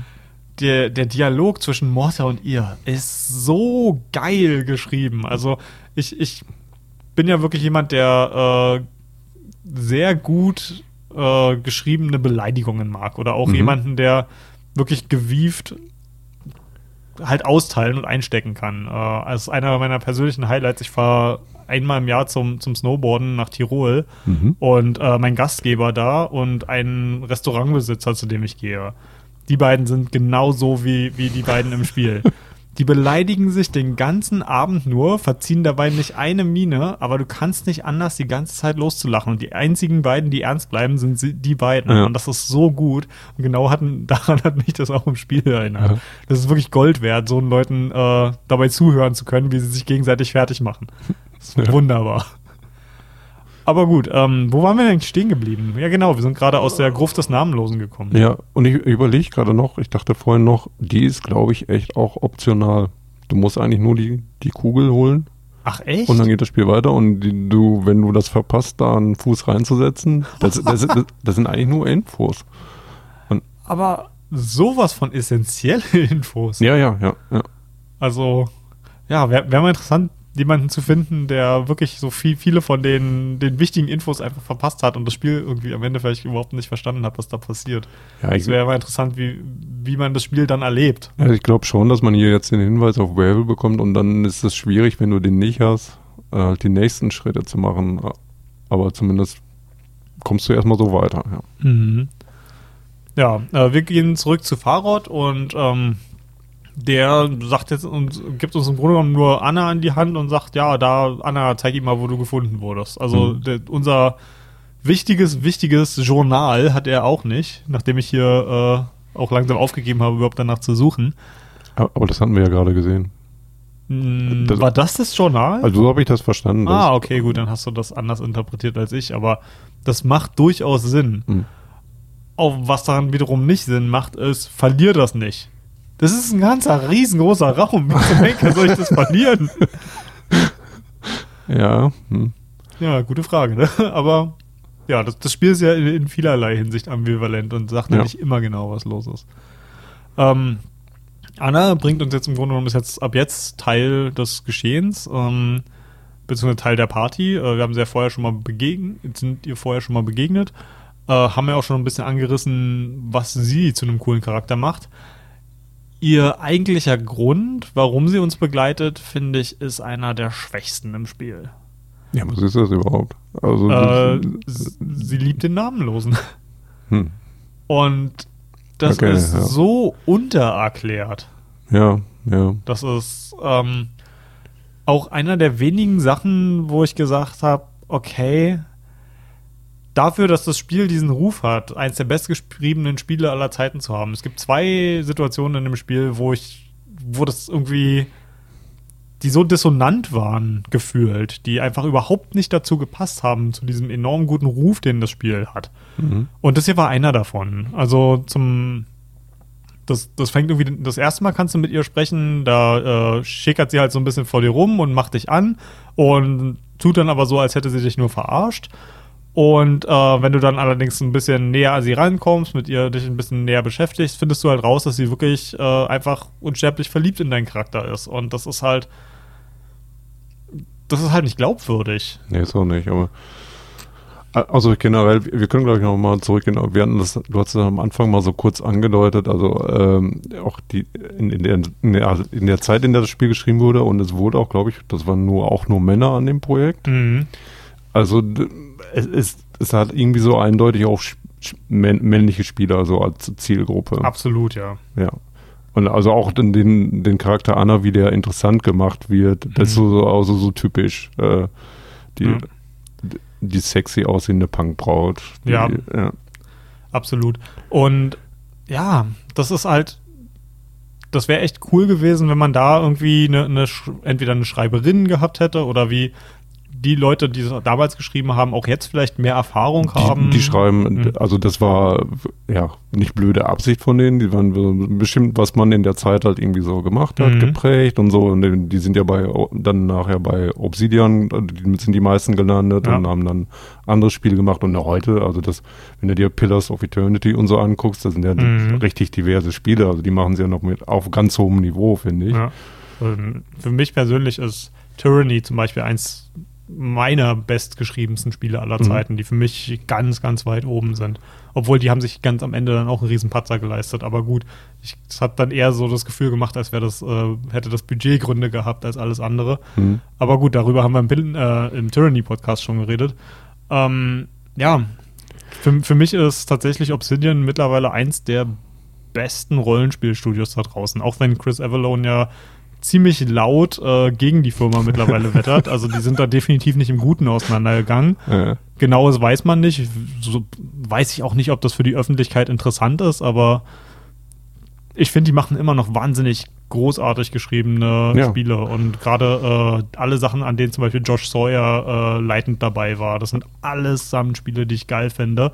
Außer, und hier könnt ihr jetzt äh, mich alle virtuell verkloppen, ich habe Fallout New Vegas nicht gespielt. was? das ist das einzige von seinen Spielen, was ich nicht gespielt habe. Ja. Es war aber auch gut. Ja, das, das glaube ich. Aber ich war, als das rausgekommen war, hatte ich vorher, ich bin ein riesengroßer Fan von ähm, Fallout 1 und 2. Und dann ist Fallout 3 rausgekommen und ich habe das ne, ein paar Stunden gespielt und dachte mir, was ist das denn für ein Müll? Also hat mir ja. überhaupt nicht mhm. gefallen. Und damals habe ich mich noch nicht so sehr mit den Leuten hinter den Spielen auseinandergesetzt. Und dann kam halt New Vegas raus und ich dachte mir, nee, was soll ich mit dem blöden Add-on? Das Hauptspiel war schon doof. Ja. Und habe halt erst viele, viele Jahre später erfahren, dass das halt ein Obsidian-Spiel ist. Von ja. den Leuten, die halt auch viele meiner Lieblingsspiele gemacht haben. Und ich habe das auf meiner Podcast-Liste zu stehen. Das heißt, irgendwann werde ich mich vielleicht genauso wie jetzt hier mit Torment äh, dazu zwingen, auch das mal nachzuholen. Es sieht leider auch total räudig aus. Also ja. irgendwie so, das ist so, so grafisch, boah, das war so eine gelbe, gelber Brei. Mhm. Äh, also es hat so, ja, wenig Charme irgendwie erstmal von mhm. außen so. Und während sowas wie Torment halt äh, durch die gezeichneten Hintergründe, finde ich, ganz gut gealtert ist. Ja, sieht super aus. Ja, das funktioniert halt leider mit diesen 3D-Spielen überhaupt nicht. Mhm. Und Deswegen, und dann hat es halt auch noch diesen Ruf, so mega verbuggt zu sein, auch heute noch. Und, ah, oh, ich weiß nicht. Ah, vielleicht irgendwann. Ja. Irgendwann muss ich vielleicht da nochmal zugreifen. Gut, ähm, dann, ja, Anna bringt uns äh, in die Gasse, wo wir gefunden wurden. Mhm. Und dort müssen wir im Grunde genommen der Stadt selber weiterhelfen. Es gibt ja diese. Zu, zu, zur Geburt. ja, genau. ähm, es gibt ja diese Dabus. Mhm. Ähm, das sind so Wesen, die, die für die Herrscherin der Stadt äh, die Stadt in, in, in so halt halten, wie, wie sie zu sein soll. Ich weiß nicht, das war jetzt extrem blöd ausgedrückt. Aber die hämmern halt die ganze Zeit auf irgendwelchen Gemäuern rum. Und die Lady of Pain, die halt die Stadt beherrscht, mhm. Ähm, ich weiß nicht, was die für ein Regierungssystem haben, ehrlich gesagt. Ist sie die Bürgermeisterin? ja, aber nicht gewählt, ja. Also. ähm, na, jedenfalls, äh, die halten das Ding die ganze Zeit in Schuss. Und die Stadt selber ist scheinbar lebendig oder zumindest die Gasse ist es? In diesem Wandel immer, die Stadt. Ja. Also deswegen finden sich auch immer, das glaube ich auch das generelle Thema halt mit den Portalen zu irgendwas mhm. und so hat die Stadt irgendwie auch irgendwie, es, es, es ändern sich die Wege und es tun sich neue auf. Theoretisch kann jetzt überall ein Weg entstehen. Mhm. Ja, und genau, genau das ist ja diese Geburt, der wir jetzt verhelfen. Also mhm. wir sind im Grunde genommen Hebamme für, für ein Gemäuer und dafür müssen wir diesen Davos aus dem Weg schaffen. Und ja, wenn wir das gemacht haben, haben wir auf einmal Zugang zu dem Rest von Sigil, den wir vorher nicht hatten. Zu den nobleren Bereichen. Genau, endlich. Ey, aber nochmal kurz, äh, weißt du was? Der, es gibt da noch diesen Darbus Fell, ah, der ja. auch diese Tattoos verkauft, also zu denen man mhm. schon vorher hin kann. Der ist eigentlich relativ wichtig und den habe ich in diesem Playthrough zum ersten Mal gefunden. Mhm. Also ich habe den vorher einfach da nie reingegangen, warum auch immer. Also nie Tattoos gehabt? Ja, komisch, ne? komisch. Im echten Leben vollgestochen, aber in der Fiktion Tattoos, nee, danke. ja, ähm, was ist mit dem? Äh, ich wollte dich noch fragen, äh, wenn du, äh, ob du weißt, was der genau gemacht hat, dass der von der, der wurde irgendwie ein bisschen verstoßen. Also Ja. der hat irgendwas gemacht äh, gegen die äh, Lady of Pain, Aha. äh, was nicht in Ordnung war, aber ich weiß jetzt nicht genau, was das war. Nee, aber das hätte mich auch interessiert. Ähm, also zum einen, dass er halt eine Kreatur ist, die alle als quasi die Diener von der Lady kennen. Und auch wenn man zum ersten Mal in seinen Tattoo-Parler reingeht, Anna kriegt ja einen absoluten Anfall, weil man da drin ist und sagt, scheiße, lass uns hier weg, das ist großes Unglück wird uns widerfahren, wenn wir hier bleiben und uns mit dem auseinandersetzen. Ja, weil der quasi ein Verstoßener ist. Genau, und da merkt man auch erstmal, was diese Lady of Pain für einen Einfluss hat und was für eine riesige Angst äh, alle vor der haben. Mhm. Hast du es mal geschafft, sie zu erzürnen? Ja, Ich habe nämlich nur davon gehört. Ähm, doch, du kannst, äh, also auf mehrere äh, Wege, du kannst halt die Dabus umbringen. Mhm.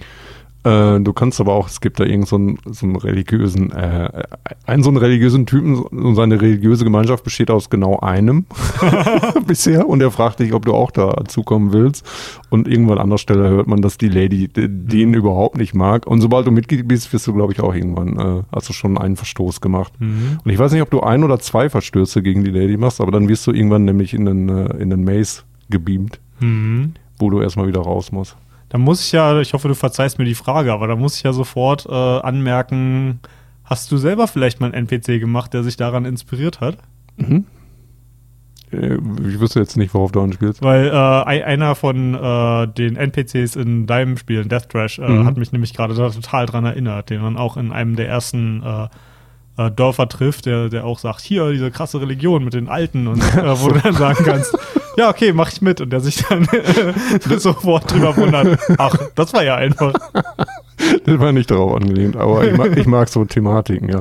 Besonders halt diese, äh, die Charaktere, die irgendwie so ein super Weltbild irgendwie auf sich, äh, aufbauen für sich, irgendwelche Mhm. Theorie, wie die Welt alles funktioniert und dann merkst du, ah, das ist nur der ein, die einzelne Person, der hat noch niemand anderen davon überzeugen können, aber trotzdem schon die, die, ja, so euphorisch über, über das Ganze, das Ganze Ja. dann redet, finde ich immer spannend. Ja, das wird erst dann gruselig, wenn daraus äh, Massenphänomene werden. Oh ja, dann, dann fängt es ganz schnell an, nicht mehr lustig zu sein. oh, okay. Ähm, ja. aber die Tattoos sind echt hilfreich, also Gameplay-mäßig, die haben, die äh, sind sowas von übermächtig. die sind übermächtig, ja. Also da, da können wir ja vielleicht auch mal kurz auf die, die Attribute zu sprechen kommen. Äh, in Dungeons and Dragons, in dem Universum, gibt es ja so eine, eine Attributskala von, ich weiß gar nicht, was das Minimum ist, glaube ich, drei. Mhm. Oder das, es geht jedenfalls nicht bis ganz bis 1 runter und das Maximum ist 25. Und äh, dabei muss man auch bedenken, 25 hat Gott in seinen Attributen. also wenn der, der intelligenteste Mensch, der, der auf unserem Planeten existiert, hat vielleicht eine Intelligenz von 18. Mhm. Und, und dann ist er dann quasi schon die maximale Ausnahme. Und du wirst ja hier in diesem, in, in Torment wird dein Charakter wirklich mit Attributen zugeschissen. Ja. Also es ist ähm, die, das eigentliche D&D-Regelwerk wird hier ein bisschen außen vor gelassen und du kriegst bei jedem Level-Up ein Attribut, du hast unglaublich viele Items, die dir Attribute geben und das kann halt so weit führen, wenn du eine sehr hohe Weisheit hast, dass du am Ende wirklich gottgleich durch die Gegend läufst, ne? Hm. Und ich weiß gar nicht, ob ich dann vielleicht ein besseres Kampfsystem nicht sogar fast ein bisschen vermisse, weil wenn ich genauso mächtig in einem anderen Dungeons and Dragons Spiel sein könnte, oh, da würde der, der kleine Nerd in mir halt schon so richtig aufgehen. Ich weiß, wir hatten damals ähm, in Dungeons and Dragons 3.5, das war eigentlich die Zeit, wo ich am meisten D&D gespielt habe, hatten wir eine Kampagne gemacht, wo wir alle, äh, wo das, das halt die, die Ebenen durcheinander geraten sind und jeder unserer Charaktere war der oberste Herold von einem Gott. Das heißt, es war halt wirklich so eine Kampagne von einem epischen Ausmaß. Und das Aha. ist bis heute einer meiner Lieblingskampagnen, weil wir halt äh, alle nicht so, so krass ausdefinierte Charaktere hatten, sondern alle Charaktere hatten, die stattdessen ähm, die Manifestation einer Idee waren und halt auch vollkommen, vollkommen overpowered. Und aber wenn man halt die, quasi die Gegenseite dann genauso hoch skaliert, kann das echt richtig viel Spaß machen. Aber gut, äh, kein Dungeons and Dragons Podcast, sondern Torment. muss mich ein bisschen zusammenreißen, hier nicht ständig abzuweichen. Ja, aber, aber es ist, ist ja im selben, im selben Kosmos. Ja. Äh, also heißt der gesamte Kosmos auch Dungeons and Dragons oder wie, wie nennen die ihre Welt? Ähm, Dungeons and Dragons hat an sich ja unglaublich viele Systeme. Also wir haben sogar in unserer Gruppe relativ schnell aufgehört, klassisches Dungeons and Dragons zu spielen, sondern haben uns ja. eigene Welten ausgedacht ja. und einfach nur die Regeln benutzt. Okay, ja, aber dann gibt es ja die Forgotten Realms, wo genau. auch Baldur's Gate und so spielen. Aber genau, das kennen ja eigentlich die meisten, das ist ja auch in den meisten Büchern verwurstet. Ja. Äh, dann gibt es äh, das Planescape-Universum, was relativ schnell eingestampft wurde. Leider, leider. Ja, aber es ist halt im, äh, im selben Universum wie, äh, wie Forgotten Realms. Hm, ja. Das, das, greifen die nicht oft auf, mhm. aber es ist theoretisch, deswegen auch mit diesen Planes, äh, ja. dass die Welten hängen da irgendwie zusammen, haben sich mhm. überlegt, mal, oh, wir müssen alle unsere Campaign-Settings irgendwie in demselben mhm. eine grobe Struktur geben. Ja.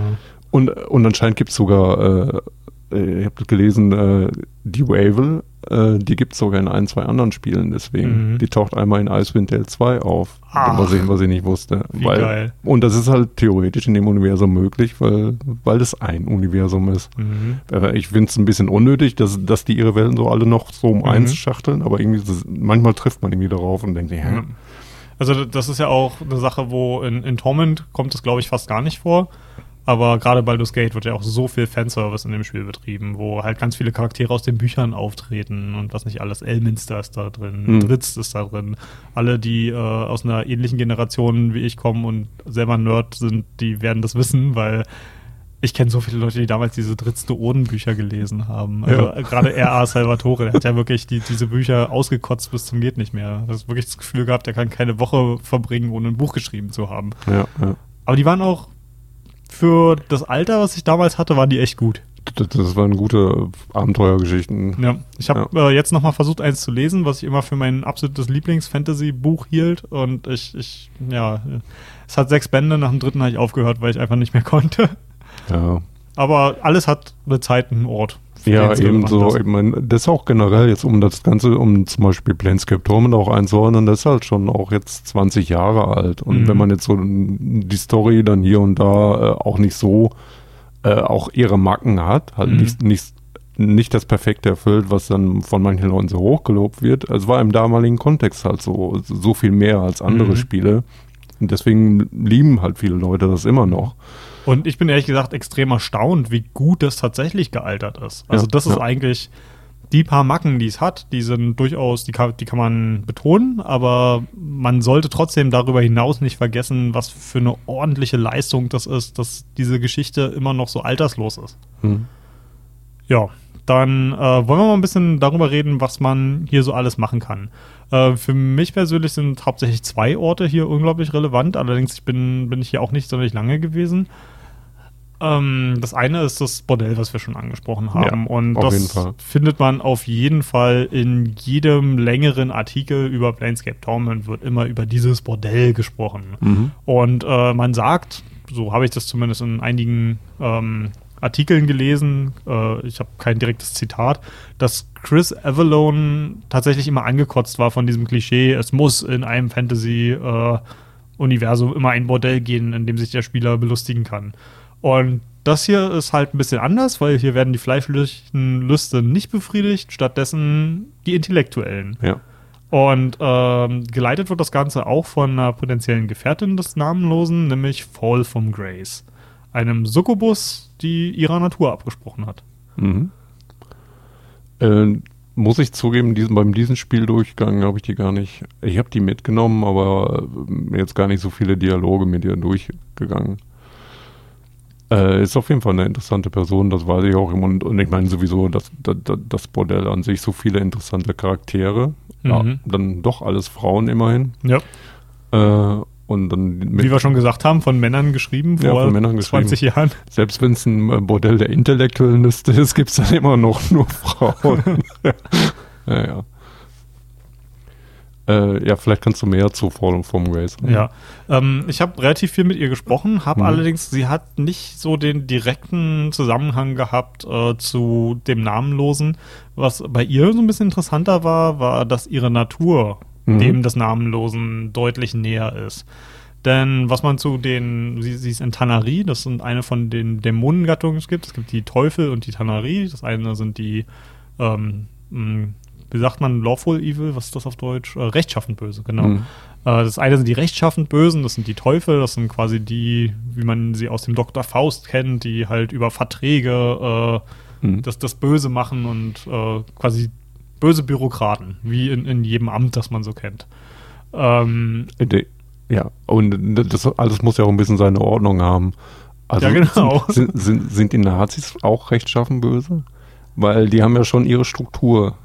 Es, es passt ziemlich gut da rein, Ja. ja. Also das ist halt, das Rechtschaffen böse, Rechtschaffen darf man dann nicht so ver verstehen, wie die haben Recht, sondern die fühlen sich im Recht. Das ist halt so, so das Ding. Es ist halt extrem strukturiert. Also gerade die, es- ich, ich finde es ein bisschen komisch, äh, echt, die echte Welt in, Ja, in das ja, nein, Dungeons Dragons Universum Okay, zu quetschen. Die, die Kiste Aber- brauchen wir jetzt auch nicht aufmachen. ne? Aber äh, von, von der Theorie her hast du recht, weil das ist halt äh, Struktur. Ja. Die Struktur des Bösen. Man, man sagt ja auch die Maschinerie des Bösen, weil halt alles geordnet ist und halt die grausamsten Taten aus, aus dem, dem organisiertesten herauskommen. Und das sagt man ja auch so ein bisschen, warum bis heute die, die Nazis im, im Dritten Reich halt immer noch als einer der grausamsten und gruseligsten ähm, Entitäten der Geschichte gelten, weil klar gab es noch, noch auch zu der Zeit, wie zum Beispiel ein, ein Stalin oder ein Mao äh, später dann, auch auf der anderen Seite extreme Gräueltaten. Aber ich glaube, gerade die, diese Effizienz macht Mhm. das, was das bis heute zu so, so ja, absoluten Peak gemacht. Ja, also das, ja, das wirkt manchmal sogar noch gruseliger, also das Effiziente und das Maschinelle dabei, als das animalisch Ja. Böse töten. Das, das ist halt also die, die, ähm, um das zurück zu Dungeons and Dragons zu bringen, ähm, die Tannerie, wie äh, Fall from Grace eine ist, das sind halt die chaotisch Bösen, die halt einfach böse aufgrund ihrer Triebe sind, könnte man glaube ich eher sagen. Und ich weiß nicht, ich glaube, jeder Mensch korrigiert mich gerne, wenn ich, wenn ich da falsch liege, kann einen Trieb nachempfinden. Denn ich glaube, wir alle haben irgendwelche Triebe, die wir nicht gut kontrollieren können. Bei Mhm. mir sind es zum Beispiel Kartoffelchips. Ich liebe Kartoffelchips und wenn ich eine Tüte hier habe, kann ich die da nicht stehen lassen. Ja, die mag ich auch. Ist ganz furchtbar, weil eigentlich will ich ja abnehmen, aber es, Mhm. es klappt so nicht. Ja. Und ich, ich glaube, wenn man das halt auf sowas Simples hinunterbricht, kann jeder Mensch sagen, oh ja, es gibt da eine Sache, die, von der kann ich meine Finger einfach nicht lassen. Ja, ja. Und ähm, ja, bei Tannerie sind das halt einfach Gräueltaten. ja, nicht so cool, aber Fall from Grace hat dem mehr abgeschworen und sie ist, glaube ich, neutral gut, Mhm. was äh, total seltsam ist, weil das Ding auf den Ebenen ist ja, dass die nicht einfach nur irgendwelche Wesen sind, die sich entschieden haben, jetzt böse zu sein. Nein, die Idee des Bösen hat sie geformt, weil irgendein Mensch auf der normalen Ebene in den sogenannten Forgotten Realms hat sich hat über böse Geister und Dämonen nachgedacht und dadurch wurden die sind halt manifest geworden durch diese Gedanken erst. Und die sind auf ihrer, aufgrund ihrer Naturart böse. Und das ist schwerer zu greifen, das Konzept, finde ich. Also gerade als jemand, der nicht, nicht Dungeons Dragons gespielt hat, glaube ich, ist es ein bisschen schwieriger, das zu verstehen. Aber deswegen äh, sagt das Spiel, zumindest selber auch, dass Fall from Grace die ist, die unter all deinen Gefährten am meisten leidet, weil sie in jeder Sekunde ihres Daseins gegen ihre eigene Natur ankämpfen muss. Mhm. Und das war auch das, was ich am Anfang äh, meinte, dass deswegen ist Fall from Grace im Grunde genommen die, die emotional am nächsten am, am Namenlosen ist, weil sie wahrscheinlich die einzige ist, die wirklich versteht, wie es ihm geht. Mhm. Ja. Also was ich auch mit ihr verbinde, ist irgendwie, die hat trotzdem schon irgendwie so eine, also ist auf jeden Fall eine, eine, doch auch eine, eine starke Persönlichkeit, Mhm. äh, auch irgendwie würdevoll Ja, auf irgendeine Art. Und, und es fand es auch immer interessant, dass manche äh, der Dämonencharakter, die man dann später im Spiel begegnet, ja auch darauf äh, Bezug nehmen, dass sie dann dann bei dir ist. Ne? Mhm. Was macht denn die bei dir? Und äh, ja. Also die, nicht nur Dämonen, auch der, der Engel, auf den man später Mhm. trifft, ne? Es ist enorm gekränkt, dass du es wagen würdest, eine von ihrer Sorte mitzubringen. Ja. Ähm, ja, Und äh, sie öffnet aber auch gewisse Türen, weil sie ist, äh, wir haben noch gar nicht über die Fraktionen gesprochen. Sie ist nämlich ein Sensate und das ist so, so eine hedonistische Organisation von Leuten, die der Meinung sind, dass man alles, was das Multiversum zu bieten hat, mal gemacht haben muss. Jede Emotion muss mal gefühlt werden, jede äh, jede Handlung äh, muss mal durchgeführt werden. Ich weiß nicht, ob das tatsächlich äh, im Spiel vorkommt, aber der YouTuber Noah Javey hat da ein extrem gutes Beispiel genannt äh, für eine der Sachen, die ein Sensei mal erleben muss, ist äh, die langatmigste und langweiligste äh, Lektur von einem Doktor in einer Universität. die Vorstellung, dass das auch eine erstrebenswerte das, Erfahrung ist, finde ich total witzig. Und das gibt es tatsächlich. Im, also das, das ist aus dem Spiel. Es gibt ja mhm. den, äh, dann später den, äh, das Haus der, House of Sensei, also, ja. äh, wo wo dann die Gemeinschaft, also die, dieser Fraktion ist, wo du dann auch in verschiedenen Erinnerungssteinen äh, mhm. dann solche Erinnerungen festgehalten wurden von jemandem und du die dann nachempfinden kannst. Und eine mhm. ist halt Langweiligkeit. Pure Langweiligkeit. Das ist ja für mich, gibt es ja echt nichts Schlimmeres, ne? Das ist so eine Horrorvorstellung. Weil bei, bei, mir ist das wirklich so, das ist wahrscheinlich auch ein bisschen zwanghaft, äh, dass immer wenn ich rumsitze, muss ich mir zumindest einen Podcast anmachen. Mhm. Weil ich brauche zumindest irgendwas, worauf ich konzentrieren, mich konzentrieren muss. Ich habe da neulich äh, mit einem Kumpel drüber gesprochen, der auf einem Meditation Retreat war.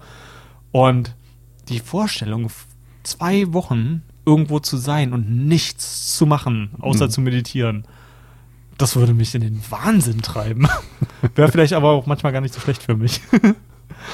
Aber ja, ja ähm, ich finde, das ist von all den Fraktionen, die es gibt, die interessanteste. Gerade ja. weil, also ich, ich habe sie ja am Anfang als Hedonisten bezeichnet, weil so sehen viele andere im Spiel diese Leute auch.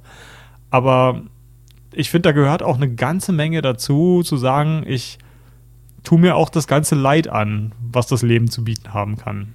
Ja. Und das, ich finde, dafür braucht man auch schon eine gewisse Disziplin, wenn man das tatsächlich durchzieht. Hm. Ich, also ich glaube bei den bei den Sensates, da funktioniert doch einfach super gut diese Überschneidung von, von dem von dem Gameplay, dass du von diesem einfachen, dass du äh, als Spieler Punkte für irgendwas kriegst, dass du irgendwelche Sachen bekommst, dass du deinen Charakter besser machst und so. Und du kriegst ja immer durch diese Erfahrung, kriegst du ja immer so viele, also wenn du, wenn du dich an irgendwas erinnerst oder irgendwas erlebst, kriegst du halt immer ganz wahnsinnig viele Erfahrungspunkte, viel mehr als durch die Kämpfe und dergleichen. Mhm. Deswegen alleine dieses House of Sensates, nicht nur, weil es dich persönlich vielleicht die Geschichten interessieren, aber du kriegst auch jedes Mal, ja, hast du die Geschichte durchgelesen und kriegst du Punkte hier. Ja. und das funktioniert, also in dem, äh, in dem Punkt äh, passt das so gut, diese Überschneidung halt mhm. von, den, von der Gameplay-Belohnung und dass es aber auch inhaltlich interessant ist, sich die Sachen anzutun. Mhm. Weißt du, wie viele Fraktionen es im Spiel gibt insgesamt? Also, wir haben die, die Sensates, dann haben wir die, die Godsmen, mhm. die Dustmen, die Chaos Men. Okay, die kenne ich nicht. All die wilden Fanatiker. Ich glaube, das sind die Anarchisten, kann das sein? Ja, okay. Und das können, ich weiß gerade. Oder sind das nochmal verschiedene? Mhm. Weil ich muss ganz ehrlich sagen, mit dem Fraktionensystem habe ich mich überhaupt nicht auseinandergesetzt. Mhm. Weil ich, für mich war die Reise des Namenlosen so persönliche, ja. dass ich nicht das Gefühl hatte, dass das Anschließen eine, an eine Gesellschaft Sinn machen würde für ihn. Ja. Hast du dich denen angeschlossen? Also irgendeiner der Fraktionen? Ja, ich bin alle mal äh, durchgegangen. Mhm. Ja. Ähm, wie, wie ist der Content, den du da durchkriegst? Also bei den Godsmen gibt es noch so ein bisschen äh, was. Bei den Dustmen hast du nicht viel. Also da hast du ja schon die Sachen alle vorher so du hast quasi die Charaktere eh schon alle kennengelernt, weil in der Leichnale aufwachst und dann, dann gibt es ja auch recht nah davon so eine, so, auch so eine Kneipe, mhm. äh, wo die von denen geführt wird oder viele von denen abhängen. Das muss die langweiligste Kneipe im Multiversum sein. ja, es ist es auch so ein bisschen, jedenfalls lernst du recht früh im Spiel schon diese Sachen kennen und dann kannst du dich dann irgendwann denen auch anschließen und denkst, ja, hast ja eigentlich schon den Content von denen gesehen. Ne? Mhm. Die Godsman fand ich, ganz interessant, weil die, äh, ich glaube, deren Konzept ist so, so groß, die wollen irgendwas schaffen im Leben. Mhm. Die wollen irgendwie, das so, also die Überlegung, die Überzeugung auch, dass du wirklich was schaffen kannst, dass du was schaffen kannst, dass du auch vielleicht was ändern kannst und dass es auch mhm. wert ist, darauf hinzuarbeiten. Die sind irgendwie ja, eben immer am Tun und am Schaffen und dann ist das hauptsächlich so eine große Schmiede, um ja. sich dann alles äh, drängt. Ja, da kriegt man ja, glaube ich, auch das Portal her, äh, dass man tatsächlich dann zu, dass ein zu Ravel fühlt, führt. Genau. Ja, das, das ist eine ganz schöne Odyssee. Ich weiß, dass ich das erste Mal, als ich Ravel finden musste, das war unglaublich schwer. Also ich habe mich da wirklich so unendlich schwer getan. Ja, da kann man auch, äh, ja, da kann man den Punkt verlieren. Also erstmal, äh, um vielleicht nochmal darauf zurückzukommen, wenn wir in dieses Gebiet, in das Ober reinkommen, das Mhm. erste, was erstmal passiert ist, dass Morte entführt wird. Oh ja, stimmt. Das haben wir total übergangen.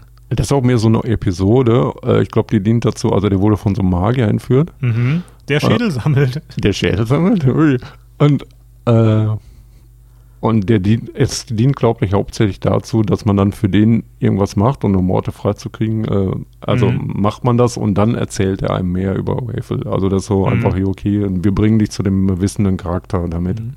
Es ist interessant, äh, dass dieser Magier wirklich einer der wenigen Kreaturen im Spiel ist, die unendlich mächtig sind, selbst im Vergleich zum Namenlosen. Davon gibt es wirklich nur eine Handvoll im Spiel. Das eine Mhm. ist die Lady of Pain. Die, wenn du die ja verärgerst, wirst du ja erstmal in, in so ein Labyrinth verbannt. Und wenn du es da rausschaffst und sie nochmal verärgerst, dann, äh, dann puncht sie dich sozusagen ein Safe Game zurück. Also die kann dich permanent töten. Und ebenso kann das dieser Magier, wenn Mhm. du den erzürnst. Also, ich weiß gar nicht, ob das auch vielleicht schon erstrebenswertes Ende ist, weil das, das, das Ziel von dem Ganzen, und das äh, sagt uns ja am Anfang sogar Deonara schon, ist ja, dass du stirbst permanent. Dass dieser endlose Zyklus des immer wieder und wieder ähm, Auferstehens eigentlich nicht wünschenswert ist für dich, Mhm. weil du merkst ja, wie, wie es einfach dein, dein Geist zerrüttet und dein Körper kann einfach nicht hinterher. Ja. Und ja, warum nicht einfach die Lady of Pain verärgern oder irgendeinen übermächtigen Zauberer Mhm. oder Skelettkönig werden? ähm, ja. Das war aber irgendwie eine, eine seltsam komisch kurze Storyline. Ja. Er, er, ja? Noch eine Anmerkung dazu und dann, ich glaube, wenn du irgendwie, der möchte, dass du neben einen anderen in- interessanten Schädel bringst, dann dafür, dafür würde der Mhm. der Morte geben.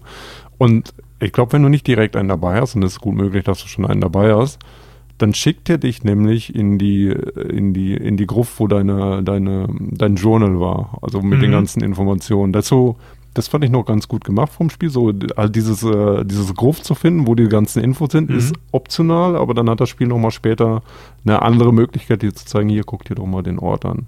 Mhm. So, also man macht optional, also man macht die Dinge nicht so alles, dass man die äh, Stück für Stück sehen muss, aber dann hat man zwei oder drei Wege, den Spieler dann dahin zu führen. Das fand Hm, ich ganz gut ja. designt.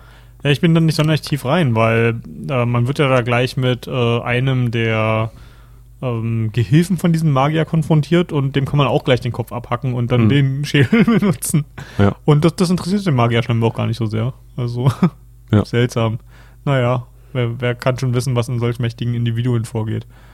Ja, aber jedenfalls, ja, wie gesagt, irgendwie eine komische, kurze Episode. Aber dann Ja. hat man die Infos, okay, ich glaube, man kriegt die Infos, dass das irgendwie mit den Sensates auch zusammenhängt und dass es da mehr gibt.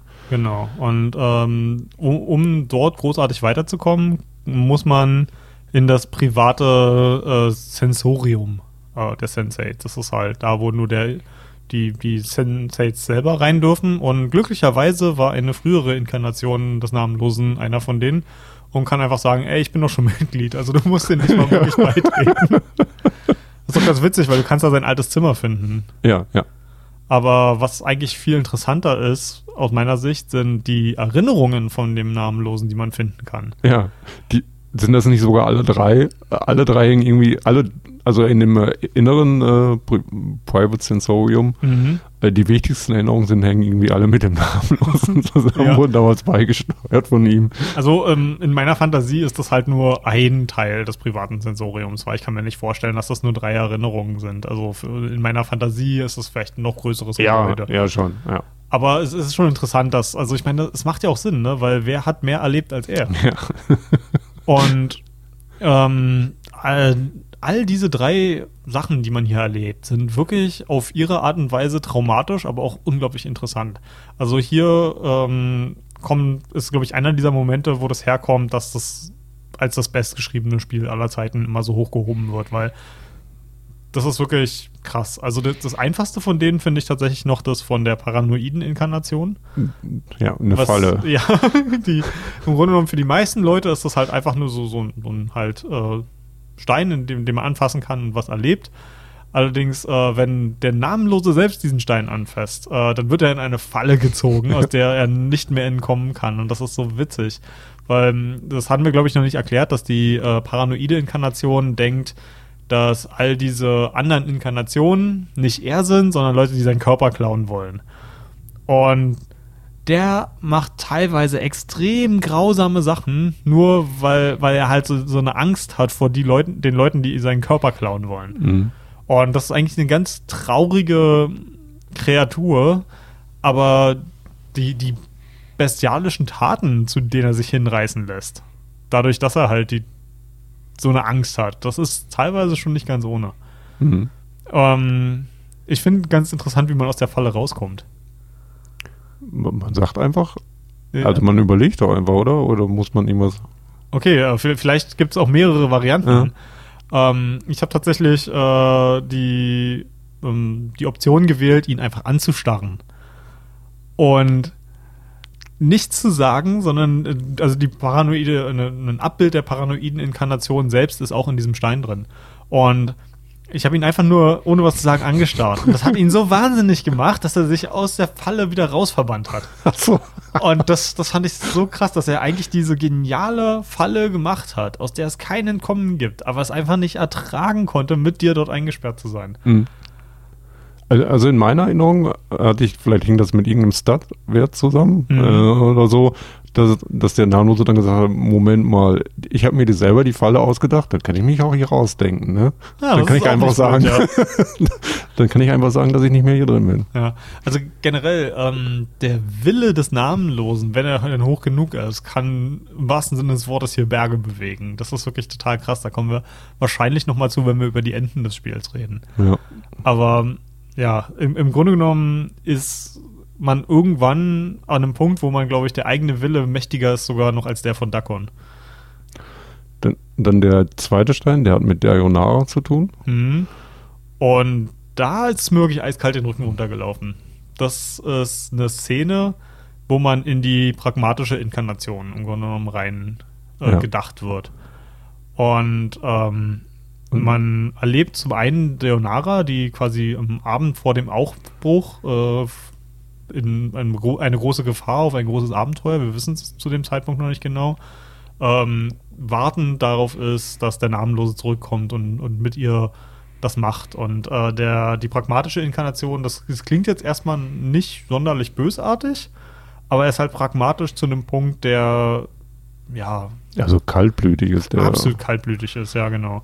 Also fast schon, wie man das halt so, so einem Serienkiller nachsagen würde, der halt Mhm. wirklich ohne Emotionsregung alles nur aus Kalkül macht. Und er braucht sie halt als Werkzeug, um in, an den Ort, an den sie hingehen, sie opfern kann. Also das, das sie zu sterben zu lassen, ist von Anfang an sein Plan. Denn Mhm. das ist scheinbar was, was er dafür braucht.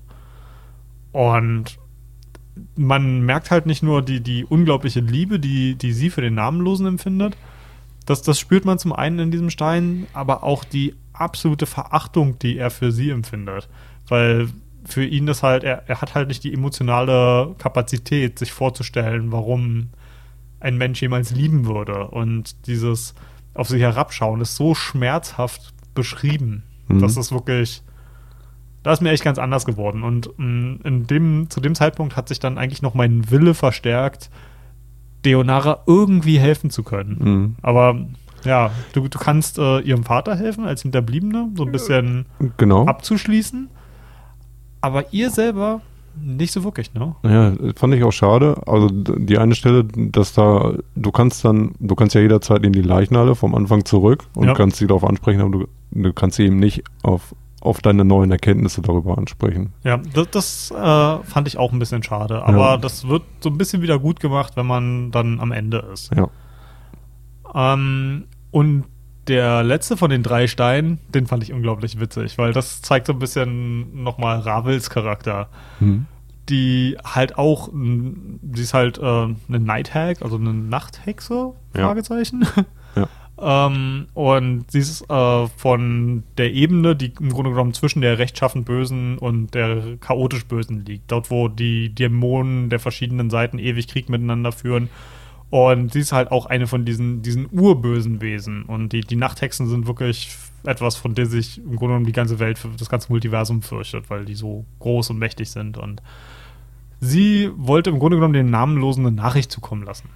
Was echt witzig ist, weil sie wusste halt, okay, ähm, ich habe hier den, den Spell ein bisschen vergeigt, der ihn äh, unsterblich machen könnte. Äh, jetzt will ich ihm mal irgendwie klar machen, wie er zurück zu mir kommen kann. Und äh, sie hat einen Sensate gefunden und hat ihm im Grunde genommen die Folter seines Lebens gegeben. und ganz genau wissend, dass die Sensates äh, jede mh, jede Erfahrung schätzen und dass die Sensates diese Erfahrung aufheben wollen werden. Und im Grunde genommen, in, in, dem Moment des größten Leides von, von diesem Typen, hat sie im Grunde genommen die Nachricht an den Namenlosen ausgesprochen. Wissend, dass die dann Teil dieser Erfahrung sein wird. Mhm. Weil wie gestört ist das denn? also, es ist halt echt schon total krass, ne? Anstatt irgendwie eine WhatsApp zu schicken. Ne? also, ja. Wenn ich überlege, wie viele Möglichkeiten hätte sie denn eigentlich gehabt, eine Nachricht zukommen zu lassen? Aber ja. das war das, was sie gewählt hat. Mhm. Total gestört, aber von der Art und Weise, wie es präsentiert ist, auch total geil. Ja. Ja, und damit wissen wir ja auch, wie wir zu Ravel kommen, ne? Ähm, ja, sie erzählt uns das. Mhm. Und wir brauchen, brauchen etwas von ihr. Ja. Und, äh, und ein Portal, ein, als ein Gegenstand. Genau, das ist eigentlich das Einfachere von beiden, weil wir das im Grunde genommen nur abholen müssen. Dafür mhm. müssen wir einen Abholschein besorgen. Und das andere ist, dafür habe ich eine ganze Weile gebraucht. Wir finden nämlich raus, dass eine der äh, Prostituierten in dem Bordell der intellektuellen Lüste ähm, eine, eine Nachfahrin von Ravel ist. Eine Tochter, glaube ich sogar. Eine Tochter, ja. ja. Und es reicht wohl aus, ihr Blut zu haben. Und das hat mich in diesem Playthrough echt zum Wahnsinn getrieben, weil ich wusste, dass sie es ist. Mhm. Ich hatte eine andere Prostituierte, die mir gesagt hatte, dass sie es ist. Und ich konnte sie damit konfrontieren und sie hat einfach gesagt, nö, nö, bin ich nicht. Glaubt ihr nicht. Und das war halt so ein, so ein typischer Moment, wo so das Konstrukt hinter dem Spiel so ein bisschen in sich zusammenfällt, weil ähm, so stelle ich mir das zumindest als Laie vor, dass du im Grunde genommen hinter dem Spiel so eine Konstruktion hast, wo du bestimmte Checks machen musst, äh, hat der Spieler dies, das und jenes erledigt, äh, dann präsentiere ich ihm jene Lösung. Ja. Und äh, der Teil, der mir gefehlt war, war nochmal mit einer anderen Prostituierten zu reden, mhm. die damit eigentlich überhaupt nichts zu tun hatte mit der ja. Geschichte. Und ich habe dafür bestimmt eine halbe Stunde mich durch die Gegend gerannt, weil ich zufällig mit ihr gesprochen habe. Ja, das ist doch total verschachtelt, wie man mit den verschiedenen, da sind drei, vier oder fünf irgendwie so involviert, mit mhm. denen du hin und her sprechen kannst. Und die eine ist anscheinend auch eine eine Halbschwester von ihr. Ja, genau. Und dann, und so, und das hat mich, ja, das, das ist so wie bei Point-and-Click-Adventures, mhm. wenn du ein bestimmtes Rätsel lösen willst und du weißt, genau so würde das doch jetzt Sinn machen. Aber ja. weil es in das Spiel noch nicht so äh, programmiert ist, mhm. nicht genau so deinen Weg, äh, mhm. hängst du davor, aber okay, welchen anderen Weg gibt es denn jetzt? Ne? Eins meiner Lieblings-Point-and-Click-Adventures ist uh, The Whispered World und mhm. das gibt's uh, auch mit uh, der mit Kommentar von den, den beiden Lead-Designern. Und selbst die geben offen zu, dass sie da Arschlochrätsel reingemacht haben. dann denke ich so, warum? Warum? ja. ja. Auf der anderen Seite, äh, der Pit, mit dem ich auch oft podcaste, der beschwert sich dann oft wieder, dass ihm Adventure zu einfach sind, weil ah. der ist halt damit groß geworden. Der, der ist mit Mondlogik aufgewachsen. Ja, ja, aber das ist jetzt äh, so ein bisschen, also das ist eher so eine, äh, was mich manchmal stört, ist die, die Frustrationssache. Dann, wenn du einfach dein, der Weg, der für dich klar wäre, so, mhm. warum funktioniert das jetzt nicht so? Also, dass der ja. zum Beispiel dann nicht aufgegriffen wird in äh, zum Beispiel erklärt wird, dass du das so versuchen kannst in einem Point-and-Click-Adventure, aber dann sagt der Charakter dir äh, eben das und deswegen geht das doch jetzt nicht und so. Dann kann ich das akzeptieren, ja. aber wenn das irgendwie so, das funktioniert so nicht. Das geht so nicht. So die Standardantwort kommt, dann ist, dann ist das frustrierend. So. Mhm. Ja, also äh, da, da, wird dann halt immer wieder so ein bisschen klar, dass Spiele doch an sich eine recht statische Konstruktion sind. Und ja. es tut halt immer so ein bisschen weh, gerade wenn in einem guten Spiel die Illusion so ein bisschen zusammenbricht. Mhm. Naja, aber wie dem auch sei, wir haben dann jetzt ja endlich rausgefunden, welche fünf Leute wir ansprechen müssen, äh, um denn das Blut zu bekommen. Ich habe auch, äh, während ich nachgeforscht habe, im Internet dann tatsächlich, um rauszufinden, mit wem ich jetzt alles sprechen muss, damit es endlich funktioniert, habe ich von einem gelesen, der einen Bug hatte, der zwar nach dem Blut fragen konnte, aber kein Taschentuch im Inventar hatte. Und dann ist das Spiel davon ausgegangen, dass du das blutige Taschentuch hattest, aber da du das Taschentuch nicht umwandeln konntest, hast du das Quest-Item nicht bekommen. Mhm. Aber das Spiel ist davon ausgegangen, du hast es ja schon, also biete ich dir diese Ja. Dialogoption nicht mehr an. Ja. Und ja, wohl dem, der viele Speicherstände anlegt. Ja, aber ich, ich glaube, das ist halt einfach ein Problem, was Spiele mit sich bringen, die extrem viele verschiedene Entscheidungsebenen haben. Und äh, dafür war Obsidian ja auch immer so ein bisschen berüchtigt, dass ihre Spiele deswegen so verbuggt waren. Und vielleicht sieht man hier auch schon die ersten, ersten Ja. Auswüchse davon. Das sind halt komplexe Spiele und äh, die äh, viele Einzelsituationen und Kombinationen von Situationen irgendwie verwalten, dass da Fehler passieren, das, das ist irgendwie klar. Mhm. Schlimm ist es halt nur wirklich dann, wenn du halt sowas hast, was das ganze, den ganzen Spielfluss aufhören lässt. Ja, ja, natürlich. Also äh, das ist total furchtbar, diese Bugs zu haben. Mhm. Das ist nur, also die, die entstehen recht, äh, das ist normal, dass solche Sachen entstehen. Und das ist so die Frage, wie lange haben die Entwicklungsstudios Zeit, die ganzen Sachen äh, abzuarbeiten Mhm. und auszumerzen. Ja, gerade wenn man sich Studios wie Bethesda anguckt, die sind ja mittlerweile legendär für ihre, ihre verbackten Open Worlds und Mhm. äh, ich habe das Gefühl manchmal, dass, dass die Spieler das auch erwarten und wenn sie, wenn sie ihre lustigen Physikbugs nicht kriegen, werden sie auch gar nicht zufrieden. Ja. Aber das, das Ding ist halt, wenn, wenn ein Riese in Skyrim dich in die Stratosphäre äh, kloppt, dann hat das halt einen Unterhaltungswert, aber wenn du das Spiel nicht weiterspielen kannst, dann ja. ist der Unterhaltungswert relativ gering. Gut, ähm, wir bringen jetzt das Blut äh, mit uns, haben das Portal, hatten wir gesagt, kriegen wir bei der ähm, Bei den Godsmen. Genau. Und beides miteinander kombiniert. Ich, ich fand das ganz witzig, weil ich stand dann da direkt vor dem Typen, der mir das ausgehändigt hat, werf das auf den Boden und gehe ins Portal. Das muss auch so eine, so eine seltsame Situation sein. Ja, äh, das finde ich ja das Tolle an diesen Spielen. Also man, ein Teil findet halt grafisch irgendwie statt, ist da voran, dann ganz viel im Text, aber dann kannst du dir noch so viel selbst vorstellen, was Mhm. da gerade passiert. Das, das, was gar nicht unbedingt in 3D-Modellen, in irgendwelchen Modellen so äh, das Mhm. stattfinden muss, aber passiert in deinem Kopf. Ja, ich, ich bin auch ein großer Fan davon, äh, neben den Dialogfenstern auch noch Flavortext da drin zu haben, wo Mhm. jetzt zum Beispiel gesagt wird, wie der Charakter die nächste Zeile ausspricht und nicht einfach nur, dass er sie ausspricht.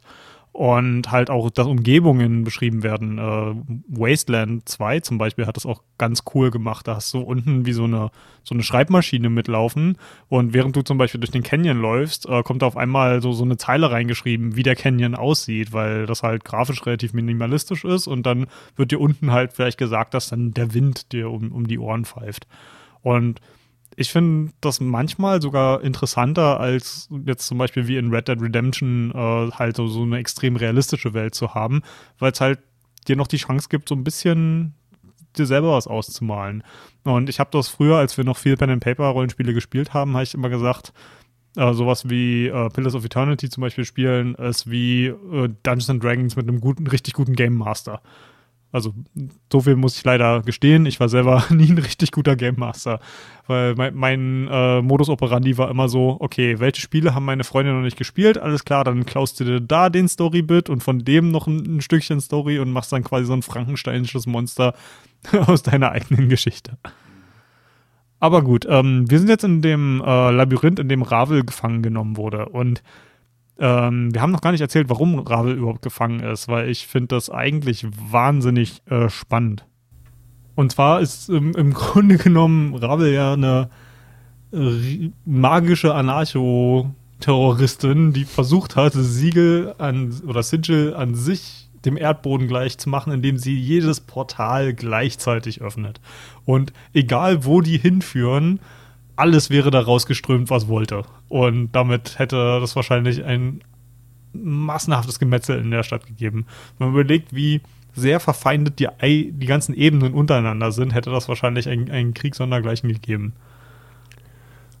Okay, aber ihre, ihre Motivation hatte ich so verstanden, dass sie eigentlich die Lady, äh, Lady of Pain aus der Stadt befreien wollte. Ja, und das ist das Interessante, dass sie halt zu diesem radikalen Weg greifen wollte, Einfach nur, weil sie gesehen hat, die, diese Lady of Pain, die ist so gefangen in ihrer Verantwortung, über diese Stadt zu herrschen, Mhm. dass dieses mächtige Individuum selber gar nicht frei sein kann. Ja. Und das ist ja auch eine ähnliche Motivation, wie Ravel tatsächlich mit dem Namenlosen hatten, dass, dass sie halt die, dieses zerbrechliche kleine Geschöpf se gesehen hat und warum auch immer mit diesem einen Geschöpf dann Mitleid hatte und, und ihm die Freiheit schenken wollte.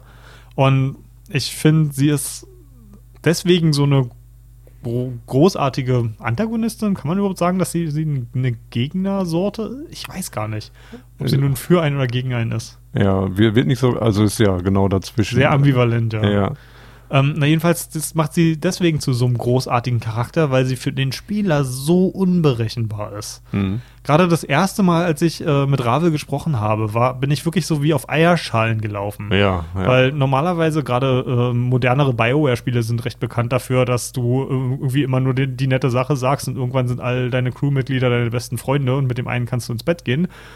Und hier ist es tatsächlich so, die Motivation dieses Geschöpfes ist absolut unergründlich für Ja, dich. aber du weißt direkt so, das ist ein furchtbar mächtiges Wesen. Das hast du auch Ja. von Anfang an direkt. Und halt diese Unberechenbarkeit und Das, das macht das Ganze total faszinierend. Und Mhm. Ich habe mal hier eine Uhr mitlaufen lassen. Das, äh, ich habe da auch ein bisschen äh, nachdenken müssen, aber diesen ganzen Dialog, den man hier mit ihr hat, der hat bei mir 15 Minuten gedauert. Und diese ganzen 15 Minuten war ich total angespannt, weil ich nicht wusste, welcher meiner Antworten halt in ihr welche Reaktion auslösen. Und der, der coole Twist daran ist ja, dass sie im Grunde genommen einfach nur will, dass du ehrlich bist. Mhm. Und sie nimmt aber auch alles, was auch so leicht fälschlich ist, sofort total auseinander. Ja, die wird schnell getriggert irgendwie von äh, so so hat man so habe ich das Gefühl so ich Mhm. darf nichts ja nicht irgendwas anfangen äh, ein Thema nicht reinwerfen äh, was sie dann aufbringen könnte Ja. Und ähm, ich finde vor allem auch cool, was äh, Spielcharaktere auch selten machen, gerade äh, NPCs. Sie unterbricht dich auch, ne? Ähm, eine der Sachen, die sie zum Beispiel macht, äh, ich weiß nicht, ob du die Antwort auch gegeben hast, wenn sie fragt, äh, die, die ganzen Leute, die hier mit dir rumlaufen, ähm, die hast du alle hier mit reingezogen. Warum? Und ich habe halt gesagt, das sind meine Freunde, sie hatten die Wahl.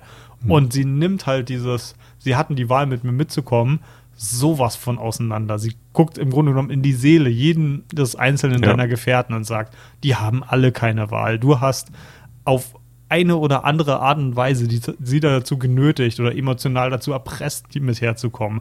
Und quasi dein, deine ganze Scheinheiligkeit wird von ihr total zerlegt und wow. Also du hast danach auch noch einen Bosskampf gegen sie. Ich weiß nicht, ob man das schaffen kann, sie so zu überzeugen, dass du diesen Kampf nicht hast. ich, ich glaube nicht Mhm. Also ich, ich, ich glaube, sie provoziert den auch, um zu ähm, vor dir zu suggerieren, dass sie tot ist. Ich glaube, sie, sie will nicht, dass du noch von ihrer Existenz weißt. Mhm. Ähm, und das ist halt, ja, die, die, dieser Bosskampf war nicht ansatzweise so nervenaufreibend für mich, wie den Dialog, den ich davor hatte. Mhm. Einfach weil ich das Gefühl habe, hier ist, auch wenn der Charakter, den ich spiele, so eine brachialst hohe Intelligenz hat, hatte ich hier trotzdem das Gefühl, einfach massiv unterlegen zu sein. Ja. Und also gegen Ende des Dialogs merkt man auch, dass sie jetzt, also irgendwie aus irgendeinem Grund wird sie aggressiver oder steuert darauf hin und dann hat man ja noch so Antworten, also man kann wirklich noch versuchen, sie zu beschwichtigen. Man hat das Gefühl, ach, das hilft jetzt alles nicht mehr. Man, also es, es- man, es gleitet einem so zwischen den Händen hinweg, so die, die, die, Mhm. die Friedlichkeit äh, des Miteinanders. Ja, vor allem, weil sie sich am Anfang ja wirklich freut, dich zu sehen, auch Ja. ein bisschen sauer ist, dass du so lange gebraucht hast. Und weil es wird, ja, es ist sch- schwierig zu sagen. Es wird suggeriert, dass sie den Namenlosen geliebt hat, den ersten, die erste Inkarnation. Ja. Allerdings, ich glaube, wir würden ihr damit Unrecht tun, wenn wir das mit der Liebe von einem Menschen zu einem anderen Menschen vergleichen würden. Einfach weil Ravel als Kreatur so andersartig ist. Also ich meine, Ja. sie sieht halt aus wie eine dickliche alte Dame mit einer extrem langen Nase, halt wie man sich quasi so eine slawische Hexe vorstellt. Ja, Das ist bizarr, aber äh, alle anderen Charaktere, die bisher über sie gesprochen haben, hatten auch von Schönheit und so mal, Mhm. glaube ich, gesprochen und du kannst ihr ja auch Komplimente machen. Ach, Mhm. Nein, so, sie sagt zum Beispiel, sie scheint so ein bisschen ähm, ähm, jetzt ich verantwortet. Äh, die, die scheint so ein bisschen äh, äh, Kommentare über Anna und Fallen von Grace zu machen. Mhm. Äh, bisschen neidisch zu sein oder ne, eifersüchtig, eifersüchtig, das war Ja. das Wort, was ich gesucht habe. Äh, und also du kannst sie dann versuchen zu beschwichtigen. Nein, Rachel, die bedeuten mir gar nichts, Mhm. ne? Nur du, äh, hübsche, bist äh, so, so ganz, ganz bizarre Antworten kannst du dann geben. Ja. Und sie sagt auch, ach, ja, kleines Menschlein, du, du wusstest schon immer, wie, wie du mir um den Mund reden kannst, Ja, ne? ja. Und ähm, ich bin ja da wirklich ähm, starr geblieben, weil ich habe zu dem Zeitpunkt, auch wenn ich, äh, wie ich ja vorher schon gesagt habe, ich fand es nicht sonderlich gut geschrieben, die Beziehung zu Anna, aber ich habe gesagt, okay, dieser Charakter ist in, in mich verliebt und ich will mich mal darauf einlassen, mal gucken, was da noch kommt. Und ähm, äh, Ravel fragt dich dann ja zu jedem deiner Begleiter tatsächlich ernst, ähm, was ist dieser Begleiter für dich? Und ähm, bei, bei Anna hat dann mein Namenloser auch gesagt, dass er sie liebt. Mhm. Und ähm, da geht sie allerdings dann einfach so drüber hinweg, weil ähm, ich glaube, was Ravel über allen anderen Sachen noch wichtig ist, dass du halt die Wahrheit sagst. Und das mündet ja das Ganze darin, in die, die Kernfrage von dem Spiel, die immer so hochgehalten würde, was kann die Natur eines Menschen ändern?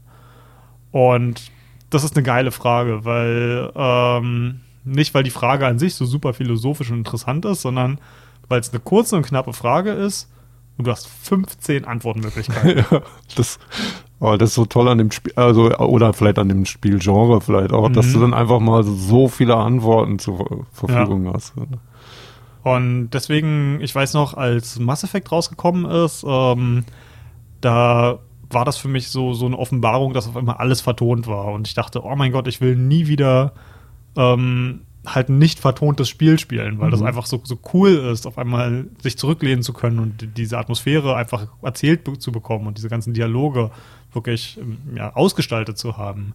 Und dann kam Dragon Age 2 und Dragon Age 3 und Mass Effect 3 und ich habe immer das Gefühl gehabt, naja, aber eigentlich hätte ich hier gerne noch mehr zu sagen. Mhm. Und als Obsidian dann anfing, halt auch wieder Oldschool-Rollenspiele zu machen, durch, bedingt durch Kickstarter auch. Und dann ist mir halt auch erstmal wieder aufgefallen, wie viel mir da eigentlich verloren gegangen ist. Ne? Ja.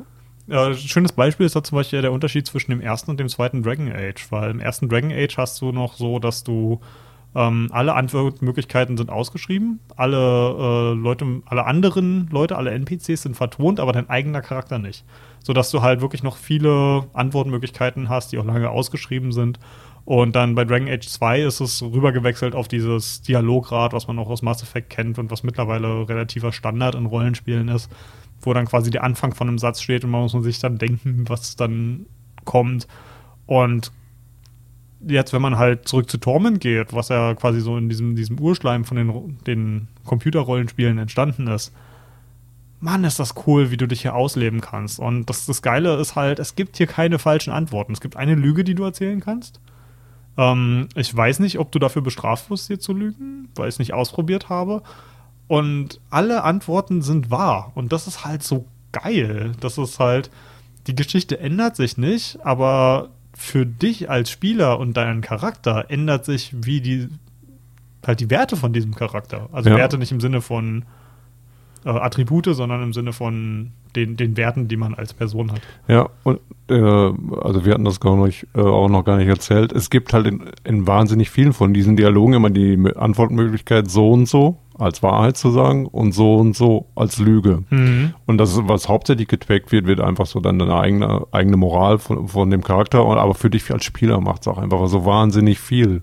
Mhm. Ob du, ob du jetzt, also das, bildet ja komplett andere Geschichten dann, wenn du da Ja. irgendwas meinst, ah, das, das habe ich dem jetzt als Lüge erzählt. So. Mhm. Oder ich, ne, ich habe ihn jetzt angelogen. Ist was ganz anderes als, na, natürlich stimmt das und ich habe ihm das so gesagt. Ja. Also es ist vor allem deswegen halt cool, weil man dann halt schon mal zweimal überlegt. Also ich habe das schon öfter gehabt, dass ich in Spielen erstmal eine Antwort gegeben habe und dann einfach die Quest nicht weitergemacht habe, was ja im Grunde genommen einer Lüge gleichkommt. Aber wenn man das von Anfang an als Lüge klassifiziert, dann weiß man, das, das muss der NPC ja nicht wissen, aber man als Spieler weiß, das hat man mit Intention gemacht. Ja. Ja, großartig. Und ja, wie wir schon gesagt haben, Ravel eskaliert das, ob man möchte oder nicht. Mhm. Und äh, der Bosskampf ist jetzt nicht sonderlich schwierig gewesen. Nee. Und äh, ich habe auch so ein bisschen das Gefühl, sie lässt sich gewinnen, weil man muss dann entkommen, worüber wir auch noch nicht geredet haben. Wir werden ja die ganze Zeit von Schatten verfolgt. Mhm. Und äh, die schaffen es tatsächlich irgendwie auch in dieses Labyrinth rein, in das es eigentlich nicht reinkommen, reingehen soll. Mhm.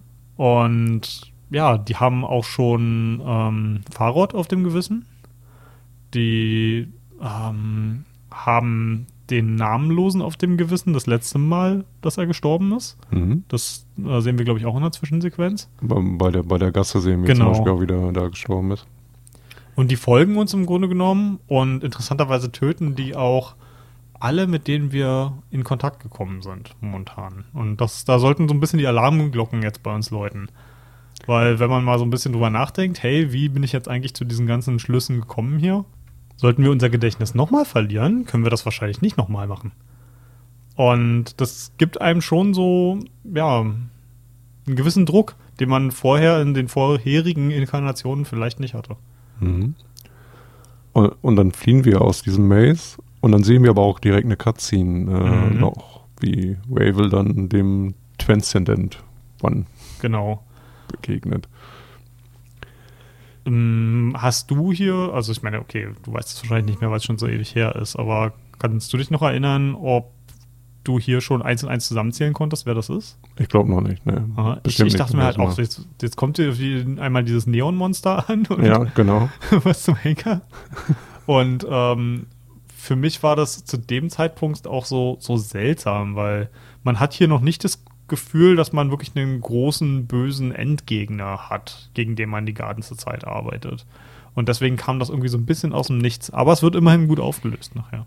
Ja, aber ich konnte den, man kann den, glaube ich, schon mit den Schatten zumindest in Verbindung bringen. Äh, genau, der, wie der, die, na, naja, die töten sich in so einem Magiekampf dann, ne? Ja, genau. Will ich gerade, ob dann auch die Schatten zu sehen sind, aber jedenfalls, Man, man kann das schon miteinander verbinden, dass Ja. er mit den, zu den Schatten gehört. ja.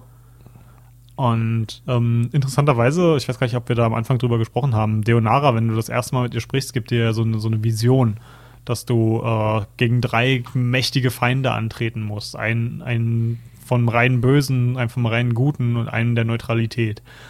Und alleine das hatte mich schon gehuckt. Was, was ist denn etwas rein Neutrales, was mir im Weg stehen könnte?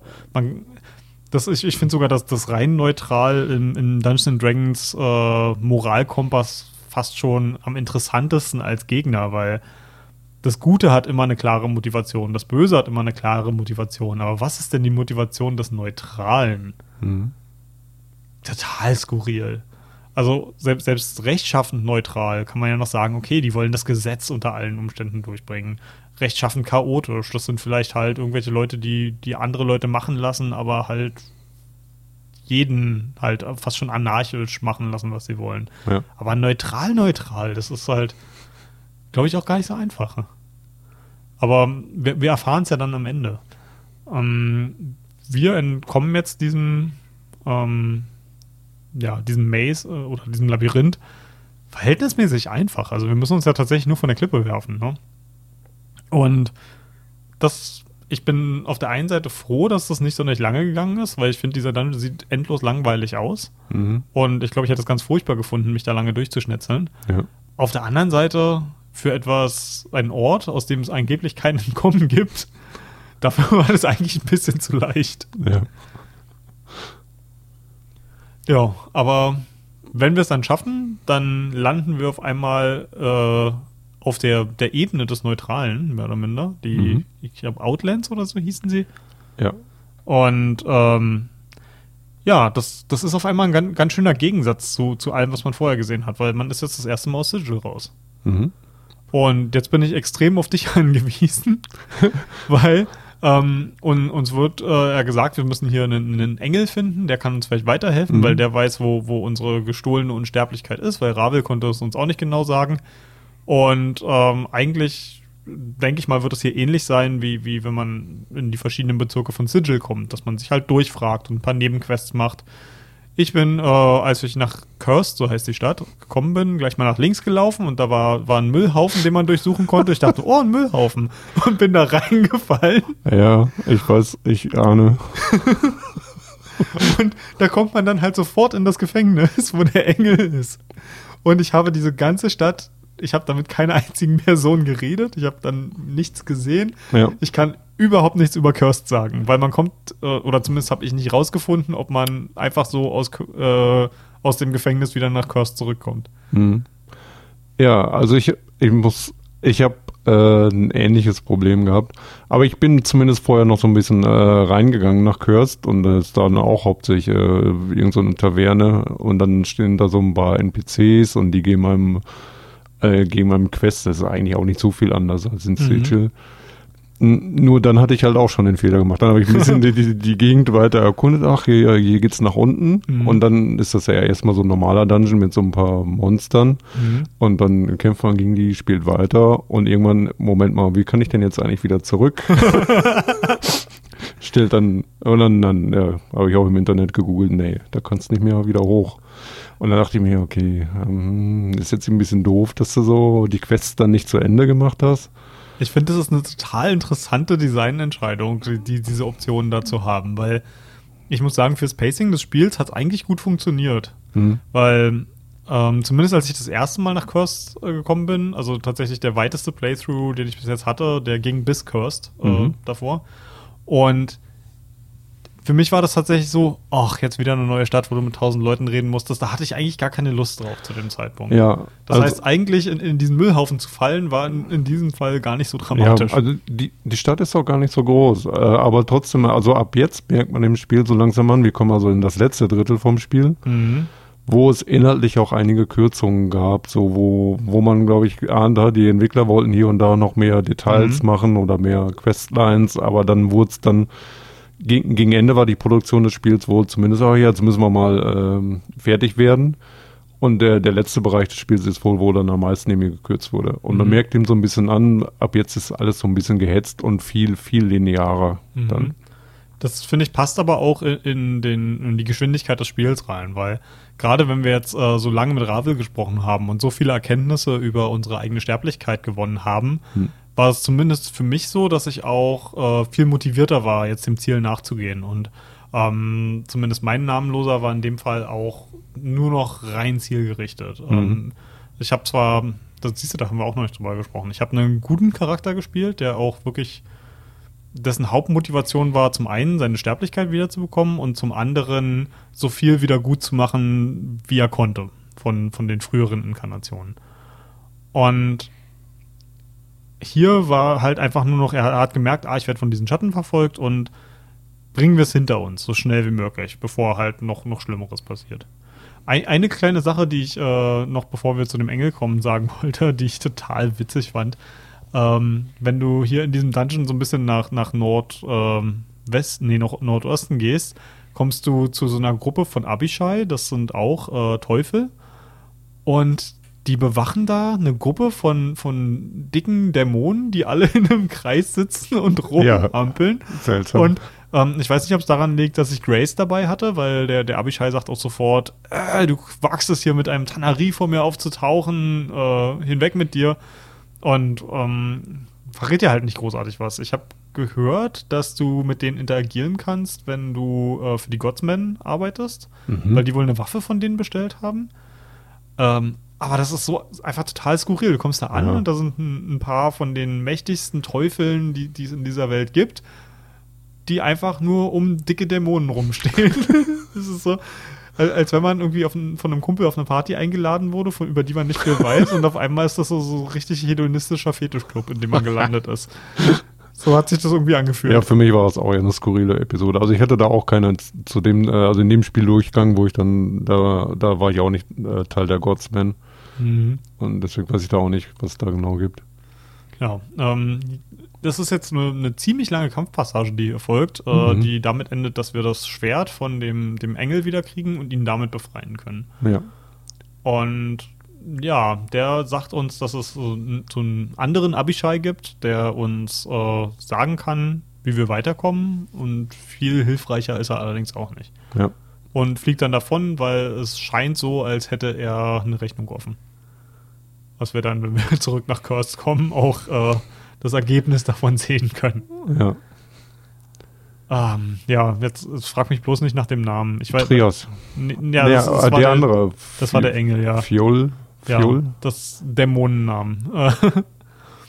der, der war ganz witzig. Ähm, Tiaras, der Engel, scheint irgendwann mal ähm, von auf diesen Dämonen gestoßen zu sein und ihn irgendwie damit verflucht zu haben, dass er nur Gutes tun kann. So, so habe ich das zumindest verstanden. Weil er muss uns helfen. Er scheint, also ein Teufel ist ja nur beim besten Willen keiner, der, der gerne freiwillig hilft. Mhm.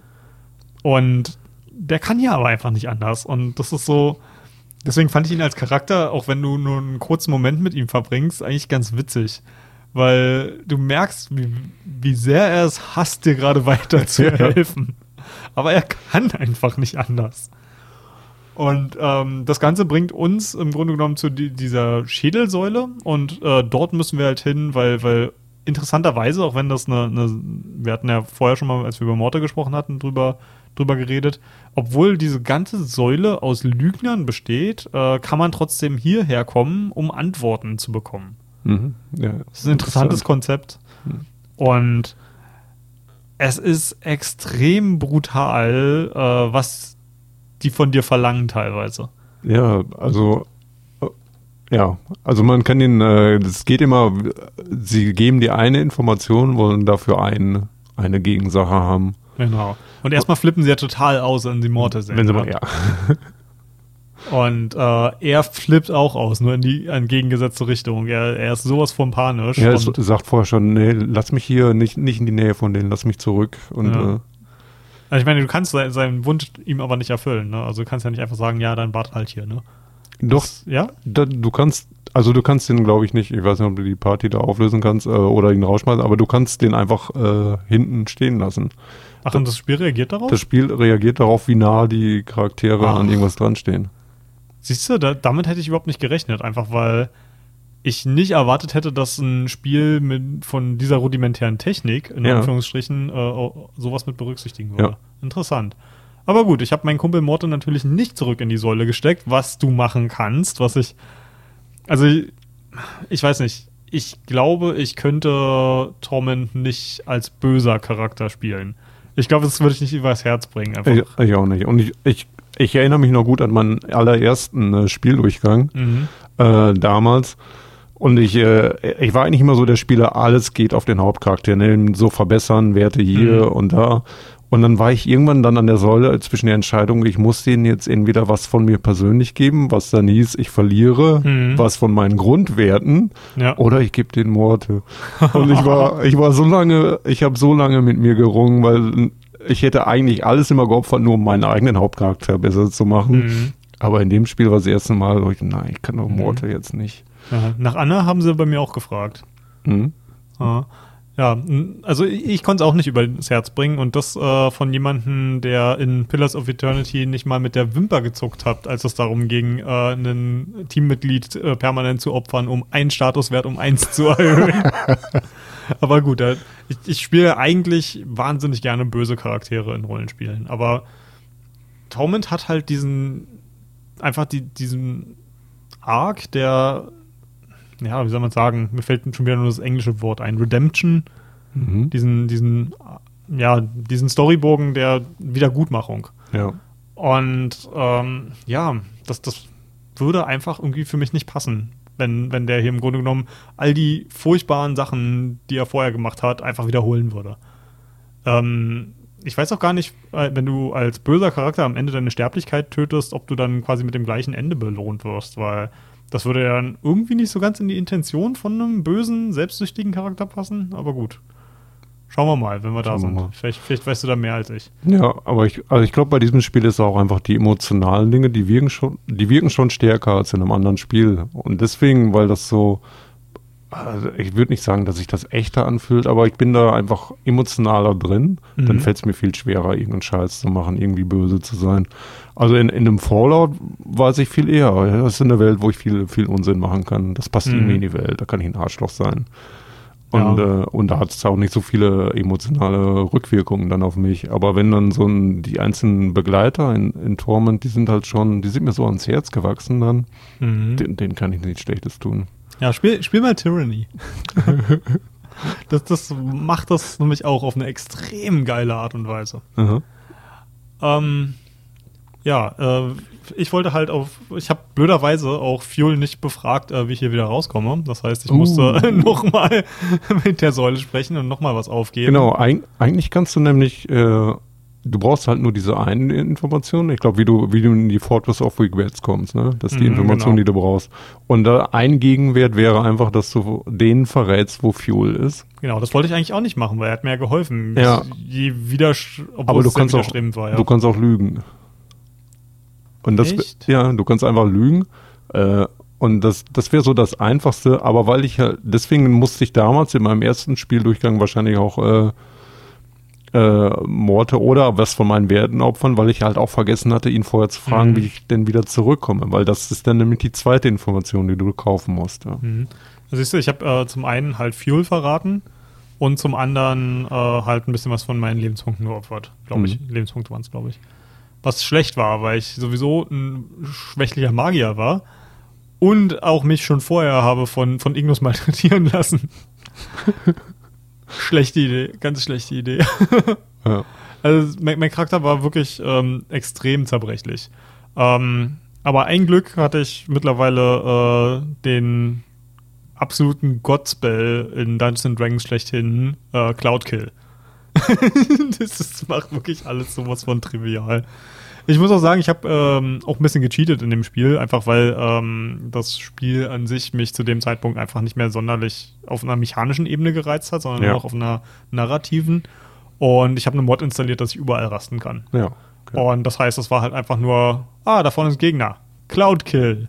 Hm, rasten. Cloud Kill, rasten. Und Ja. so war, ging Ja. es dann immer weiter.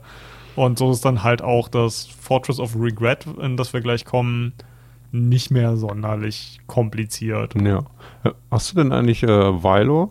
Valo? Ah, ja, genau. Mitgenommen? Denn, über den haben wir auch nicht gesprochen. Das ist äh, ein Mercy Killer, den wir auch in dem, ähm, na, in dem Gefängnis mit dem Engel äh, finden. Das ist ein Charakter, den fand ich echt uninteressant, was auf seine Art und Weise auch schon wieder witzig ist, weil das genau diese Art von Charakter ist, die ich in einem anderen Rollenspiel spielen würde. Das ist, äh, Vilo ist nämlich ein Mercy Killer und der heißt nicht Mercy Killer, weil er aus Gnade tötet, sondern weil er die Gnade tötet. Und das finde ich ein interessantes Konzept, weil er im Grunde genommen ziemlich ähnlich dem ist wie mein Paladin in Pillars of Eternity. Ähm, die nämlich äh, einfach Rechtschaffenheit äh, zum Maximum aufdrehen, einfach sagen, wie jetzt? Du hast äh, in der Schule mit deinem Nachbarn geredet? Kopf ab. Also so wirklich die, die kleinste, äh, kleinste Verfehlung wird mit dem größten Übel bestraft. Und Ja. das finde ich als Konzept interessant, aber Weilo ist so langweilig. Er ist ein bisschen, aber also zum einen finde ich es schon mal komisch, den kannst du total schnell übersehen. Ne? Ein Vor Der steckt hinter diesem Portal, wo du abhaust. Ne? Ja. Also kannst du einfach ja, super schnell zu übersehen. Das Interessante ist, wenn du den mit hast, dass du dann wirklich in den Dialogen aufpassen musst, was du zu anderen sagst. Ja. Weil der, wenn du dann andere Leute anlügst und so, dann, dann, dann erkennt der, genau, der ist nämlich eigentlich auch seine Vorgeschichte ist, dass der nämlich schon auf der Suche nach dir ist. Ja. Du, nur der erkennt gerade nicht, dass du das bist. Ja. Und dann irgendwann, wenn du dich dann nämlich fa- falsch verhältst, dann, dann realisiert er auf einmal, oh Mensch, du bist eigentlich mein gesuchtes Ziel. Und dann greift er dich einfach an. Das, ist, das macht ihn eigentlich schon wieder extrem geil. Ähm, auch wie er in andere Dialoge einfach einschreitet, ohne zu fragen. Es ist eigentlich jetzt, wenn ich so ein bisschen drüber nachdenke, ist er mir eigentlich schon wieder sympathisch. Aber Wa- Valo ist ja halt sowieso ein bisschen umnachtet, weil er ja auch, äh, er, er checkt auch gar nicht, dass er nur noch eine leere Rüstung ist, ne? Ja. Er ist halt so getrieben einfach von seiner Mission, dass alles andere einfach von ihm ignoriert wird, selbst sein eigener Tod. Und das ist, das finde ich fantastisch auf eine Art und Weise. Er ist halt einfach nur, er hat halt nicht sonderlich viel Tiefgang, Mhm. aber es, ist, kommt zu witzigen Situationen. Also wir Ja. kommen jetzt zum Beispiel ähm, nach äh, Curse zurück und ähm, weil Tiaras, der, der Engel, da ein bisschen Chaos angerichtet hat, ist das Ganze nämlich ähm, das, ähm, die Stadt ist im Grunde genommen auf der Kippe zwischen zwei Ebenen. Mhm. Und weil wir ja mittlerweile gelernt haben, in, in Torment oder im Planescape-Universum generell, kann Glaube Berge bewegen. Und auch Städte. Denn durch das ganze Chaos ist das Ding hier in die Ebene Cersei, Cerceri äh, abgerutscht und das ist als Konzept finde ich das eine so total geile Ebene. Das ist nämlich ein gewaltiges Gefängnis. Eine Mhm. ganze Welt, die nur aus einem Gefängnis besteht. Vielleicht so ein bisschen wie, wie ich glaube, was war das in, in DC? Die Phantom Zone, wo irgendwie die, die Bösesten der Bösen irgendwie hinverbannt werden und nie wieder zurückkommen können. Und das fand ich, fand ich als Konzept total cool, dass die Stadt jetzt im Grunde genommen in eine Ebene gewechselt hat. Die Umsetzung fand ich allerdings leider nicht so doll. Nee. Also man kriegt schnell mit, dass Trias jetzt der, der Endgegner von der Zone quasi sein wird, Mhm. dass der äh, Chaos in der Stadt oder der Verursacher äh, Mhm. der ganzen Probleme ist. Und dann ist, dann läuft man da in der Stadt rum und es ist erstmal sehr, irgendwie sehr chaotisch, überall Mhm. ihm einfach Dämonen rum. Und dann hat man so kleine Aktionen, wo man jemandem äh, helfen kann. Da liegen zwei Charaktere zum Beispiel unter einem Wagen Mhm. kannst du entscheiden, den einen helfen oder dem anderen. Äh, und du würdest dann den anderen dabei zerquetschen. Ja. Und wenn du in einer bestimmten Kombination kannst du es auch schaffen, beide rauszuholen. Mhm. Und dann wirst du auf einmal auch noch mit ganz viel Erfahrungspunkten zugeschmissen. also du bist jetzt in, in den Oh, du hast deinen Wagen angehoben. einfach weil du, weil du jemandem geholfen hast. Ja. Und irgendwie, also wir sind jetzt von den Stufen ja schon irgendwie Stufe 20, Mhm. irgendwas oder so. Und jetzt kriegst du auf einmal irgendwie 250.000 Erfahrungspunkte hierfür, dafür. Mhm. Du kriegst jetzt, wirst auf einmal so zugeschmissen. Also ich hatte, hatte das Problem, dass ich mittlerweile ähm, meine Boni von meinen Tattoos nicht mehr benutzen konnte, weil meine Intelligenz und Weisheit schon natürlich auf 25 waren. Ja. Und so eine Sachen. Und ich fand halt hier ist vor allem der, das Geschriebene total auseinandergefallen. Also, wenn du einen guten Charakter spielst, der hohe Intelligenz, Schrägstrich Weisheit hat, kannst du hier halt alles mit Dialogen lösen. Ja. Und das so, oh, guck mal, da können wir Sklaven fangen. Hey, ihr da drüben, fangt mal feine Sklaven, das ist voll nicht in Ordnung. Na gut. Ja, also also- so auf dem Niveau ist das. Also war total platt, manche der Ja. Dinge, ja. und das kann ich mir eigentlich nur damit erklären, dass die einfach überhaupt keine Zeit mehr hatten, was Vernünftiges zu machen, weil das, das sticht so heraus. Das ist so, als hätten sie da irgendwie einen Wettbewerb in der lokalen Schule gehabt. Okay, hey, hier dürft, äh, der Beste aus der Klasse darf auch mal was für Torment schreiben. Ja. Und das war ein bisschen schade. Ja, da fehlt einfach, das sind einfach diese Qualitätsiterationen. Man, man designt so Inhalt, schon mal ungefähr die Strukturen, macht die erste Version von irgendwas und dann braucht es eigentlich noch einen zweiten oder dritten Pass, Mhm. wie bei jedem geschriebenen äh, auch, Ja. ja. Also ich meine, das ist, merke ich ja sogar, wenn ich meine Skripte für meine schlechten YouTube-Videos schreibe. Selbst, selbst da muss ich ein paar Mal rübergehen, damit die nicht ganz so mies sind. äh, ja. Ähm, und ja, Tiaras ist im Grunde genommen der, der Endgegner hier. Ich finde geil, dass man ihn halt auch hier wieder mit Worten überzeugen kann, Mhm. dass das, was er tut, falsch ist. Weil er halt im Grunde genommen sagt, äh, er ist ja ausgeschlossen worden aus äh, Mount Celestia, was die rechtschaffen gute Ebene ist, Mhm. weil er im Grunde genommen sich gegen das System aufgelehnt hat. Was eigentlich auch ganz interessant ist, weil das hat fast schon so, so, so, eine, so einen Echtweltvergleich, weil die in Mount Celestia machen im Grunde genommen Waffen für die Blutkriege, wo die Dämonen und Teufel gegeneinander kämpfen. Und das ist fast schon irgendwie wie so, so ein Proxykrieg der Vereinigten Staaten oder so. Ey, guck mal, der, der Typ da, den, den finden wir eigentlich besser als den anderen Diktator auf der anderen Seite. Geben wir dem mal ein paar Waffen in die Hand. Ja. Äh, daran hat es mich schon ein bisschen erinnert. Und er fand das halt voll scheiße. Und ähm, wir können ihn aber überzeugen, dass, äh, obwohl er gefallen ist und äh, Mount Celestia nicht mehr besteigen kann, dass auch er im Grunde genommen Reue tun kann für all die schlimmen Sachen, die er seitdem getan hat. Und er denkt drüber nach und sagt, ja, okay. Und dann kommt Valor und macht zack und die in den Kopf ab. Und das war tatsächlich, da habe ich vor meinem Rechner gesessen und ich habe laut losgelacht. Das ist großartig. Also, ich weiß nicht, wie sie es geschafft haben, Slapstick in einem, in einem geschriebenen Text zu machen, aber Mhm. es ist genau den Effekt hat es bei mir gehabt. Ja. Ah, super. Weilor, mein Mann. Ah. Ja, dadurch, dass man wieder für Ordnung gesorgt hat, mit Weilors Hilfe, ähm, kommt äh, Kirst auch zurück in die Outlands. Mhm. Und äh, wir können im Grunde genommen ein Portal zurück nach Sigil nehmen und haben hier eigentlich noch die, die Chance, alles zu machen, was noch offen ist. Genau, alles irgendwie abzuschließen, die kleinen Quests hier und da. Ja. Ähm, einen Gefährten, über den wir noch gar nicht geredet haben, weil ich mich absolut weigere, den ganzen Mist zu machen, den man dafür machen muss, um an ihn ranzukommen, ist Nordom. Ja. Ähm, wir haben ja schon mal schon öfter jetzt erwähnt, dass das Kampfsystem jetzt nicht, nicht super prall ist in dem Spiel. Und mh, um an Nordom ranzukommen, muss man im Grunde genommen ein ähm, prozedural generiertes äh, generierten Dungeon machen. Ja.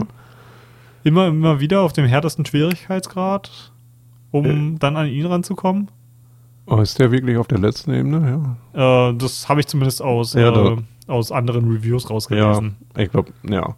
Und äh, der ist, der ist so generisch, der Dungeon. Also der, äh, der gibt sich ja auch äh, schon direkt generisch, so indem das so quasi der, der, der Stil ist, so äh, die, die Gegner darin, auch wir sind böse Monster, also wir sind die bösen Monster und hier ist der böse Magier und wir Mhm. haben die Pr- irgendwie Prinzessin, nein, nee, das war nicht. Aber jedenfalls so, die, die, äh, das ist so ein Fantasy-Anstrich gegeben, Mhm. äh, wie die dann reden. äh, so generisch und Thou shalt not pass. Ja, und äh, das ist super nervig, äh, Ja. weil, weil jeder Raum auch gleich aussieht und Mhm. in jedem Raum spricht dich erstmal der, der Gegner auf, an, in, in Mhm. den Dialog, der in jedem Raum derselbe ist. Und wenn du die ganze Zeit durch willst, erstmal, du musst immer nur Klick, nein, mhm. weiter, ich bekämpfe dich. Also die, die Geschichte dahinter soll ja wohl sein, dass sie sich im Grunde genommen ein bisschen über dieses System lustig machen. Ähm, wie generisch halt viele Dungeon Crawler gerade aus der Zeit sind. Und ähm, das ist halt blöd, dass du das halt machen musst, um an den Gefährten ranzukommen. Das ist eigentlich die, die eigentliche, ja, äh, der eigentliche Fehltritt da.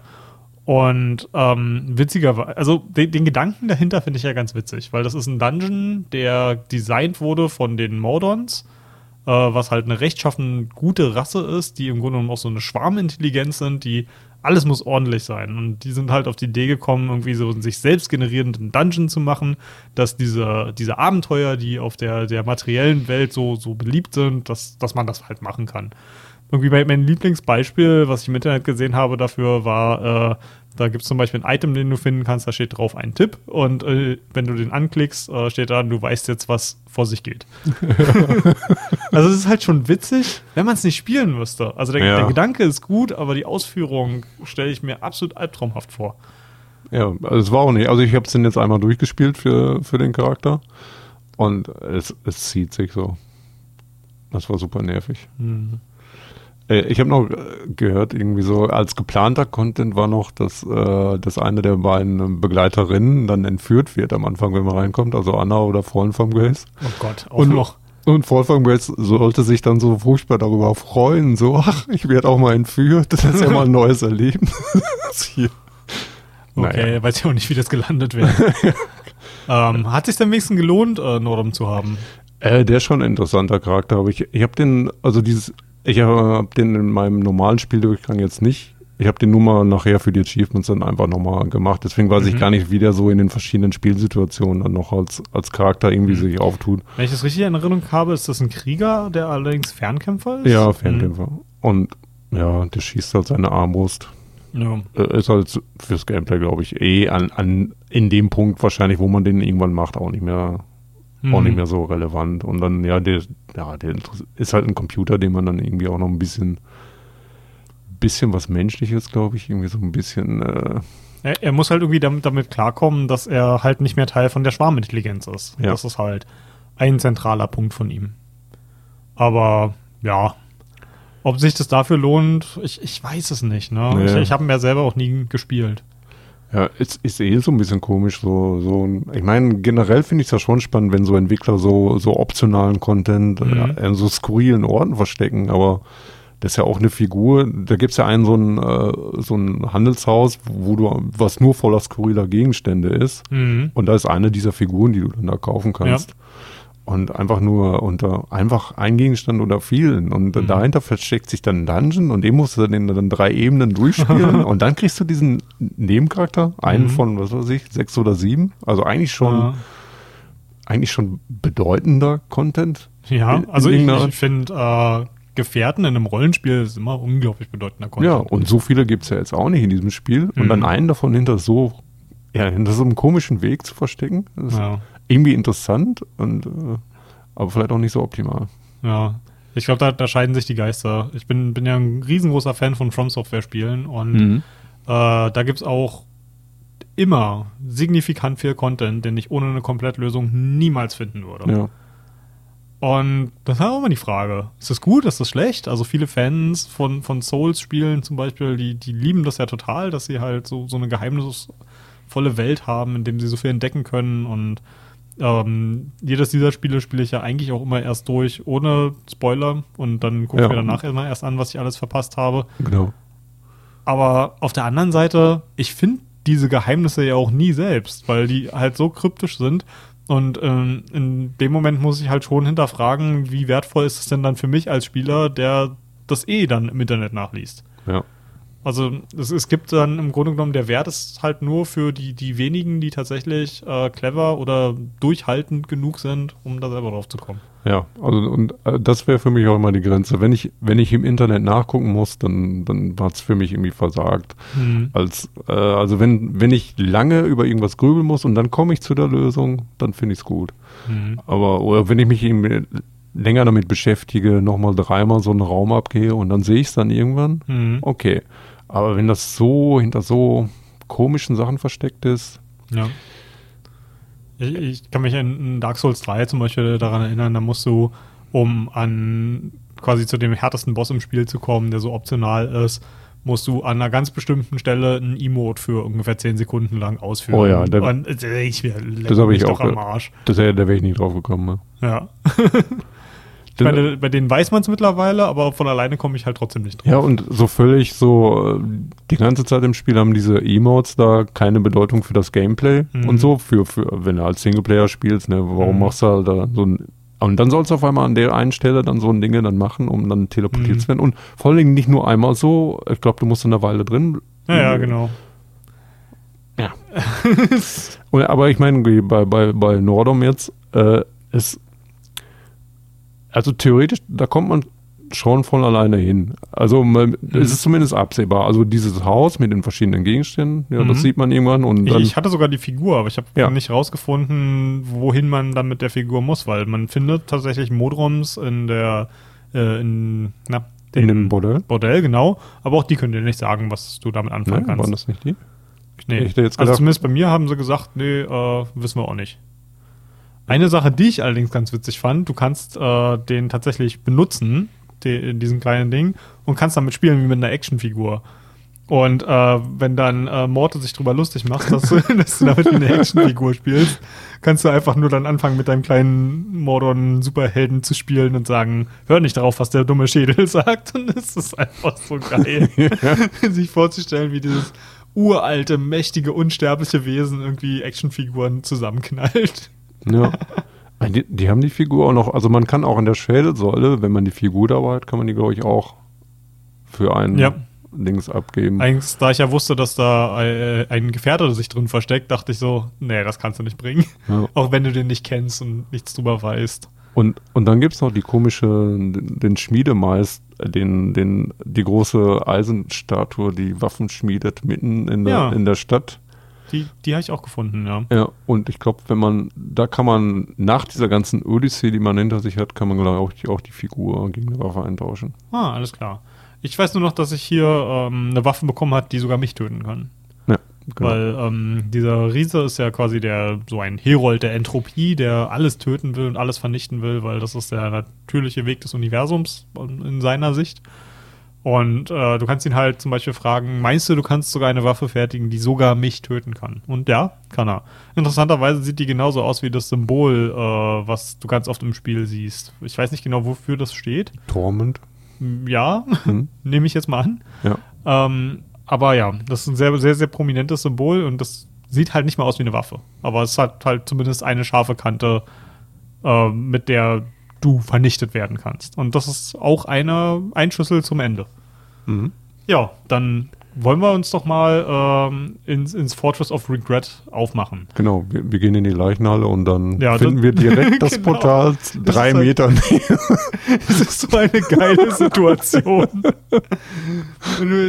Das Ding ist, du musst ja echt nur da stehen und ja, Bedauern haben. ja, Das ist einfach, stell, stell, stell dir mal vor, ähm, du, du wärst am Anfang des Spiels äh, einfach darüber gelaufen, hätte sich über die Reling gebeugt. Ich bedauere, dass ich mein Journal verloren habe. Bums, Bam. fertig. ah, ja. Ähm, aber bevor wir da reingehen, haben wir noch, äh, je nachdem, mit welchen Gefährten wir hier sind, auch noch ein paar, ähm, ja, ein paar Reaktionen, die die haben. Wir finden nämlich raus, dass sowohl Morte als auch Dakon schon mal mit uns dort waren. Mhm. Ähm, ich, Und, und, ja. Hm? Und sogar dieser ominöse äh, andere Charakter, den ich. der den blinde man, Bogenschütze? ja, den man immer Ja. nur so nebenbei. Ich, ich habe von dem hier zum ersten Mal gehört. Hm. Ähm, du kannst nämlich Dakon fragen, wer beim letzten Mal dabei war. Und da war es Morte, Dakon, der blinde äh, Bogenschütze und Deonara. Hm. Es ist irgendwie so in, irgendwie schon interessant, dass man sich vorstellen kann, dass das irgendwie eine Party war, die man in einem früheren Leben hatte, weil es halt auch genau fünf sind, was halt eine gute Dungeons and Dragons Partygröße ist, ne? Ist schon irgendwie interessant, ne? Und Ja. ja, man, man kommt dann in dieses Fortress of Regret, was, ähm, ah, in wel es ist auch auf einer anderen Ebene. Ich habe aber jetzt ganz vergessen, welche Ebene das war. Naja, halb so wild. Jedenfalls schwebt das da irgendwo um nirgendwo. Äh, und ja, du kannst dich hier erstmal ein bisschen umgucken, findest auch hier den Geist von Deonara. Ich bin mir nicht ganz sicher, wie das funktioniert, weil sie sagt, sie hätte die ganze Zeit hier auf dich gewartet, weil sie wusste, dass du wiederkommen wirst und ihre Hilfe brauchst. Aber sie war auch in der Leichenhalle? Hm. Fragezeichen?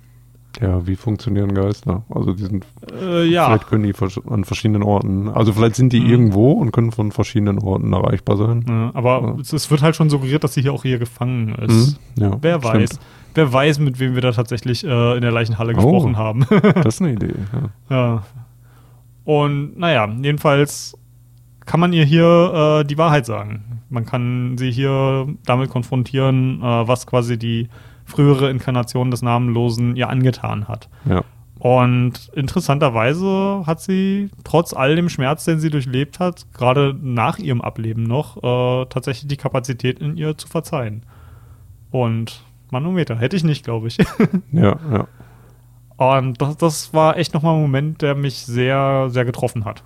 Also, sie ist ja im Grunde genommen hier und kann hier auch nicht mehr weg. Und wahrscheinlich, selbst wenn wir es schaffen, unsere Sterblichkeit wieder zu erlangen, heißt das noch lange nicht, dass Dayonara endlich äh, davon scheiden kann. Ne. Und wir haben sie halt trotzdem noch zu endloser Qual verdammt. Und trotzdem schafft sie es irgendwie, uns zu verzeihen. Also Wahnsinn.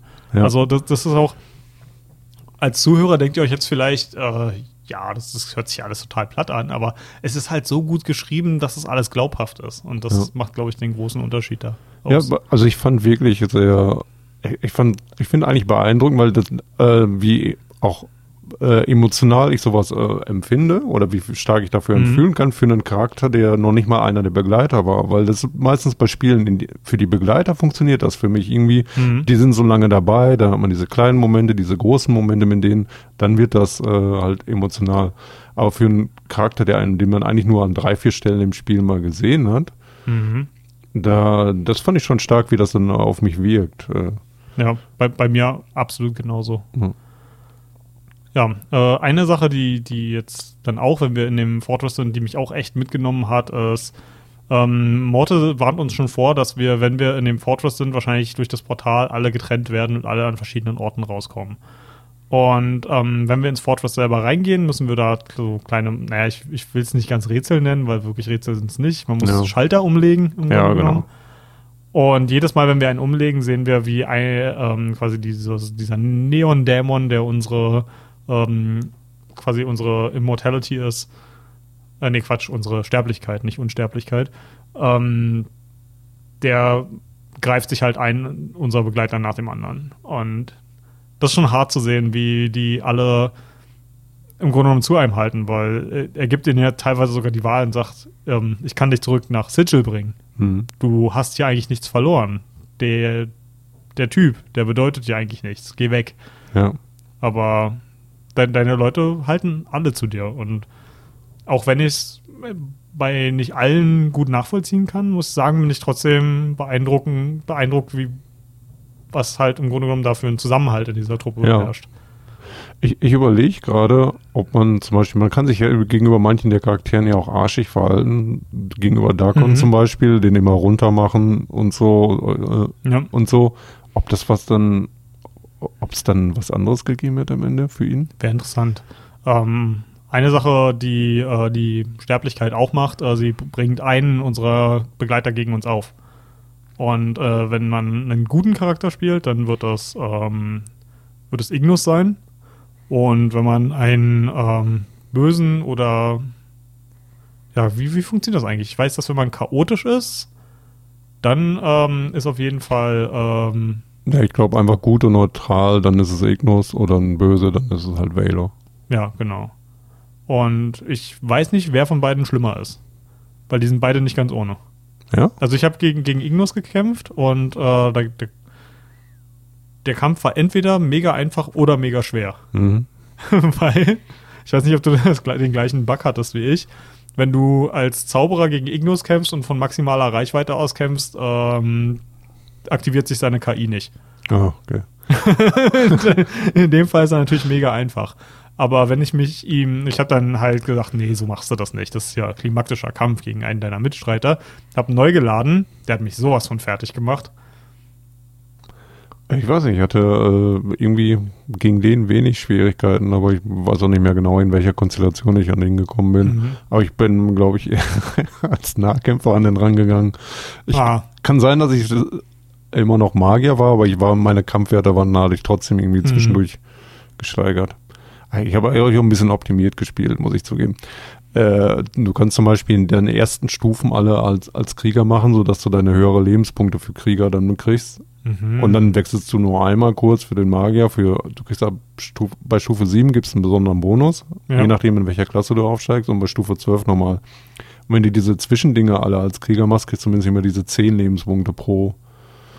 Äh, ah, clever. Also, also man kann das so ein bisschen. Äh, Mhm. Siehst du, ich hatte ja am Ende nämlich acht, nur, nur 48 Lebenspunkte. Und Ja, das ist okay. ganz schön wenig. Das ist wenig. Ja. Und äh, ja, und das Ding ist halt, ich habe ähm, mit dem Advanced Dun- Dungeons and Dragons System, was äh, Torment benutzt, habe ich mich eh noch nie sonderlich gut ausgekannt, weil als ich als Teenager diese ganzen Spiele gespielt habe, habe ich sie alle nicht verstanden. Deswegen habe ich auch keins von denen jemals durchgespielt. Sie alle genossen, aber nie geschafft.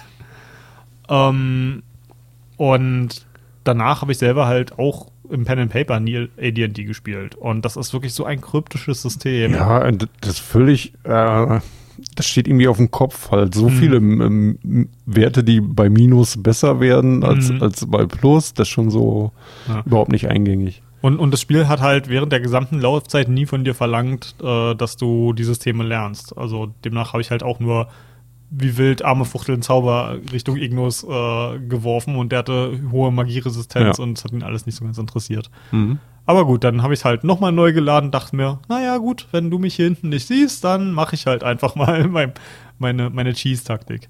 Aber gut, äh, dann halt kein cooles Magier-Duell, ähm, dafür eine extrem coole Sequenz direkt danach. Ähm, denn in dem Raum, wo man gegen ihn kämpft, findet man so, so einen Kristall, den man anfassen kann und wird mal wieder in eine Falle gezogen, weil man ja auch seine Finger nicht von den Shiny-Sachen lassen Mhm. kann. Und das ist ganz cool, äh, wenn man dann seinen Ebenbildern gegenüber Ah, steht. die drei Inkarnationen. Jetzt, Ja. sie, jetzt trifft man sie mal endlich. Mhm. Alle in Und- einem Raum. Es sind im Grunde genommen die, die es auch schon hierher geschafft haben. Mhm. Und das ist so cool. Man hat zu dem Zeitpunkt wirklich schon so viele Spuren von denen gesehen. Und denen endlich selber gegenüberzutreten, ist wahnsinnig cool. Die streiten sich kurz untereinander, bevor sie dich überhaupt zu Wort kommen lassen. Und ähm, zumindest aus meiner Sicht, die, die pragmatische Inkarnation ist ziemlich straightforward. Ähm, die will, dass du auf, deinen Körper aufgibst und äh, dein Wissen ihm zur Verfügung stellst Ja. und dich selber tötest. Äh, man kann ihn entweder im Kampf besiegen oder halt überlisten, dass man so tut, als so man, tut, ja. ja. Und ja, das ist, also mit meinen Werten war das relativ einfach, ihn zu überlisten. Mhm. Und mit dem ist halt auch, du kannst dich mit ihm nicht verbünden. Ähm, was ich viel interessanter fand, war die, ähm, die paranoide Inkarnation. Mhm.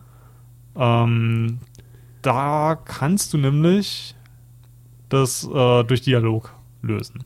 Aber auch nur, wenn du unglaublich viel Vorarbeit geleistet hast. Ja, also mit dem, dem Weg mit dem Sprache lernen, ne? Genau. Also es gibt da diese Sprache, die nur noch von einem gesprochen wurde. Mhm, genau. Und die, die, äh, die paranoide Inkarnation hatte sich damals halt den als Lehrer gesucht, sich die Sprache beibringen lassen und dann den Lehrer umgebracht. Mhm. Sodass es eigentlich nur noch ihn gab. Aber es gab dann auch noch die Notizen Mhm. von dem Lehrer.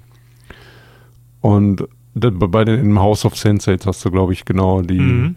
Äh, ne, dann hast du ein Buch gefunden, was in dieser alten Sprache. Ja, genau. Ne? Und, und du konntest es halt nicht lesen. Mhm. Und ich weiß nicht, ob es da mehrere Möglichkeiten gibt, aber ich habe ähm, in den Dead Nations schon vor Wochen, wie es sich anfühlt, äh, die mit Leichen reden gelernt. Als äh, Spell sozusagen. Und äh, da der Sohn dieses äh, Sprachlehrers tatsächlich noch seine Ohren dort stehen hat, kannst du mit seiner Asche reden. Mhm. Und auch hier, das ist halt die, die Kapazität von Charakteren, dir zu vergeben für das, das, was du getan hast, ist wirklich schon ein bisschen herzerwärmend. Äh, Weil auch Ja. hier kannst du sagen, guck mal, das ist meine Situation, das ist damals passiert und es tut mir unendlich leid. Und auch er bringt dir quasi die Sprache bei. Das ist jetzt natürlich kein Kurs, der über Jahre hinweg geht, sondern du erinnerst dich im Grunde genommen daran. Ja, genau. Und ja, hast du hier dann halt die Chance, äh, mit ihm zu reden in dieser Sprache, die nur ihr beide versteht. Und Mhm. du kannst halt einfach sagen, Kumpel, ich verstehe dich. Das ist alles unglaublich scheiße für dich. Ja. Und ich, ich vergebe auch dir, wie, wie mir andere vergeben haben. Und es ist alles gut. Hier, komm, du hast ab jetzt deine Ruhe. Und dann, dann ergibt er sich dir. Und das ist eine, eine coole Situation, dass Ja. du halt diese, diese ganze Vergebung, die anderen dir zuteil haben lassen, die du eigentlich nicht verdient hast, aber die du trotzdem bekommen hast, kannst du auch jetzt an jemand anderen geben, der es auch nicht verdient hat und der es trotzdem bekommt. Und das ist schon cool. Ja. Das sind dann, also der, der wird ja dann richtig klar auf einmal irgendwie auch in, Mhm. irgendwie in seinen Gedanken. Sein erster klarer Moment irgendwie so. Dann, Ja. ja, das war echt cool. Ja, im Vergleich, ihn einfach nur zu töten, ist irgendwie unbefriedigend im Ja. Vergleich dazu, ne? Ja. Ja, und das letzte ist die, die gute Inkarnation, wie sie hier heißt, äh, die allerdings definitiv nicht immer die gute Inkarnation war, oder? Ne, aber also wir lernen, das ist quasi der ursprüngliche, der, Mhm. ja, der, der ursprüngliche Mensch. Ja, genau. Und der versucht auch schon, äh, weil wir mit den anderen beiden reden, so ein bisschen mildern zu vermitteln und der erzählt einem, ja, irgendwie, wenn man ihn überzeugt, ich, ich war der Erste und äh, wa- warum das alles passiert ist, weil äh, da kommt halt wieder dieses, äh, was kann die Natur eines Menschen ändern und er sagt, für mich war es halt Regret, deswegen ist ja auch das, das, das Fortress of Regret. Und ja, er muss, bevor er diese Erkenntnis hatte, ein unglaublich schlimmer Mensch gewesen sein. Mhm. Er hat viel bedauert und gehofft, halt alles wieder gut machen zu können. Deswegen hat er, ist er zu Ravel gegangen, hat Mhm. sich unsterblich machen lassen und hat sich damit im Grunde genommen verdammt. Ja. Und das ist interessant, äh, weil im Grunde genommen ab dieser Tat oder eigentlich schon vor dieser Tat, dass er sich unsterblich machen wollte, war eigentlich schon immer klar, dass er in der Hölle landen wird. Und nichts, absolut gar nichts, was alle Inkarnationen zusammen jemals getan haben, konnte irgendwas daran ändern. Mhm. Aber sie haben schon dafür gesorgt, dass es auf dem Weg dahin einer ganzen Menge Leute viel, viel schlechter ging. Ja. Und das ist so interessant, dass du, dass dein Spielercharakter, der jetzt quasi fast am Ende seiner Reise angekommen ist, dass es für das Multiversum eine Gnade ist, wenn er endlich aus diesem Zirkel ausbricht. das ist schon ein krasser Gedanke. Mhm. Selbst die, die abartigst bösesten Charaktere, die ich bis jetzt in Rollenspielen gespielt habe, haben nicht so viel Leid gebracht wie dieser eine Charakter, den ich doch als guten Charakter gespielt habe. Ja. Das ist ein geiles Konzept. Ja, also äh, diese, diese gute Inkarnation, also der, der ergibt sich ja quasi dann fast Mhm. direkt auch. Aber was du auf jeden Fall, ich glaube, der gibt dir halt auch den Schlüssel, dass du, ne, entweder ist es der oder die praktische, dass du weißt, was es mit der bronzenen, äh, mit der bronzenen Kugel auf sich hat. Das habe ich nicht rausgefunden. Ja? Nein, ich hatte die aber auch nicht. Weil ich habe sie ja ähm, äh, Farod gegeben und nachdem er getötet wurde, habe ich sie mir nicht zurückgeholt. Okay. Dann äh, erzähl doch mal, was hat es denn damit auf sich? Ja, wenn du die halt irgendwie aus irgendeinem Grund die ganze Zeit mit dir rumschleppst, äh, die, die Bronze cool ist nämlich so ein Sensory Stone. Mhm. Also einer dieser Steine, wo man, wo auch in dem House of Sense jetzt halt die Erinnerungen äh, von irgendwelchen Leuten aufgezeichnet wurden. Und die enthält nämlich die Erfahrung des, des allerersten Charakters, ich glaube, als der stirbt. Mhm. Äh, und sobald du nämlich jetzt mit einer von diesen beiden Inkarnationen sprichst, kannst du dir nämlich diese Kugel nochmal angucken und dann weißt du auf einmal, wie du die, wie du benutzen musst, um die Erinnerung zu kriegen. Und dann erfährst du auch deinen Namen und das Ah. alles und du kriegst irgendwie bumm, zwei Millionen Erfahrungspunkte. Ähm, ja, davon habe ich gelesen und ähm, der YouTuber, den ich vorhin auch schon mal angesprochen ha habe, Noah Javey, der hat äh, auch davon erzählt. Und eine Sache, die er gesagt hat, die ich total interessant fand, dass du selber als Spieler niemals den Namen erfährst, ja. weil er für dich bedeutungslos ist. Ja. Aber für den Namenlosen ist er von enormer Bedeutung. ja. Und das finde ich interessant. Ähm, von hier, wenn wir uns befreien können, kommen wir dann quasi direkt zum Endgegner, nämlich unserer Sterblichkeit.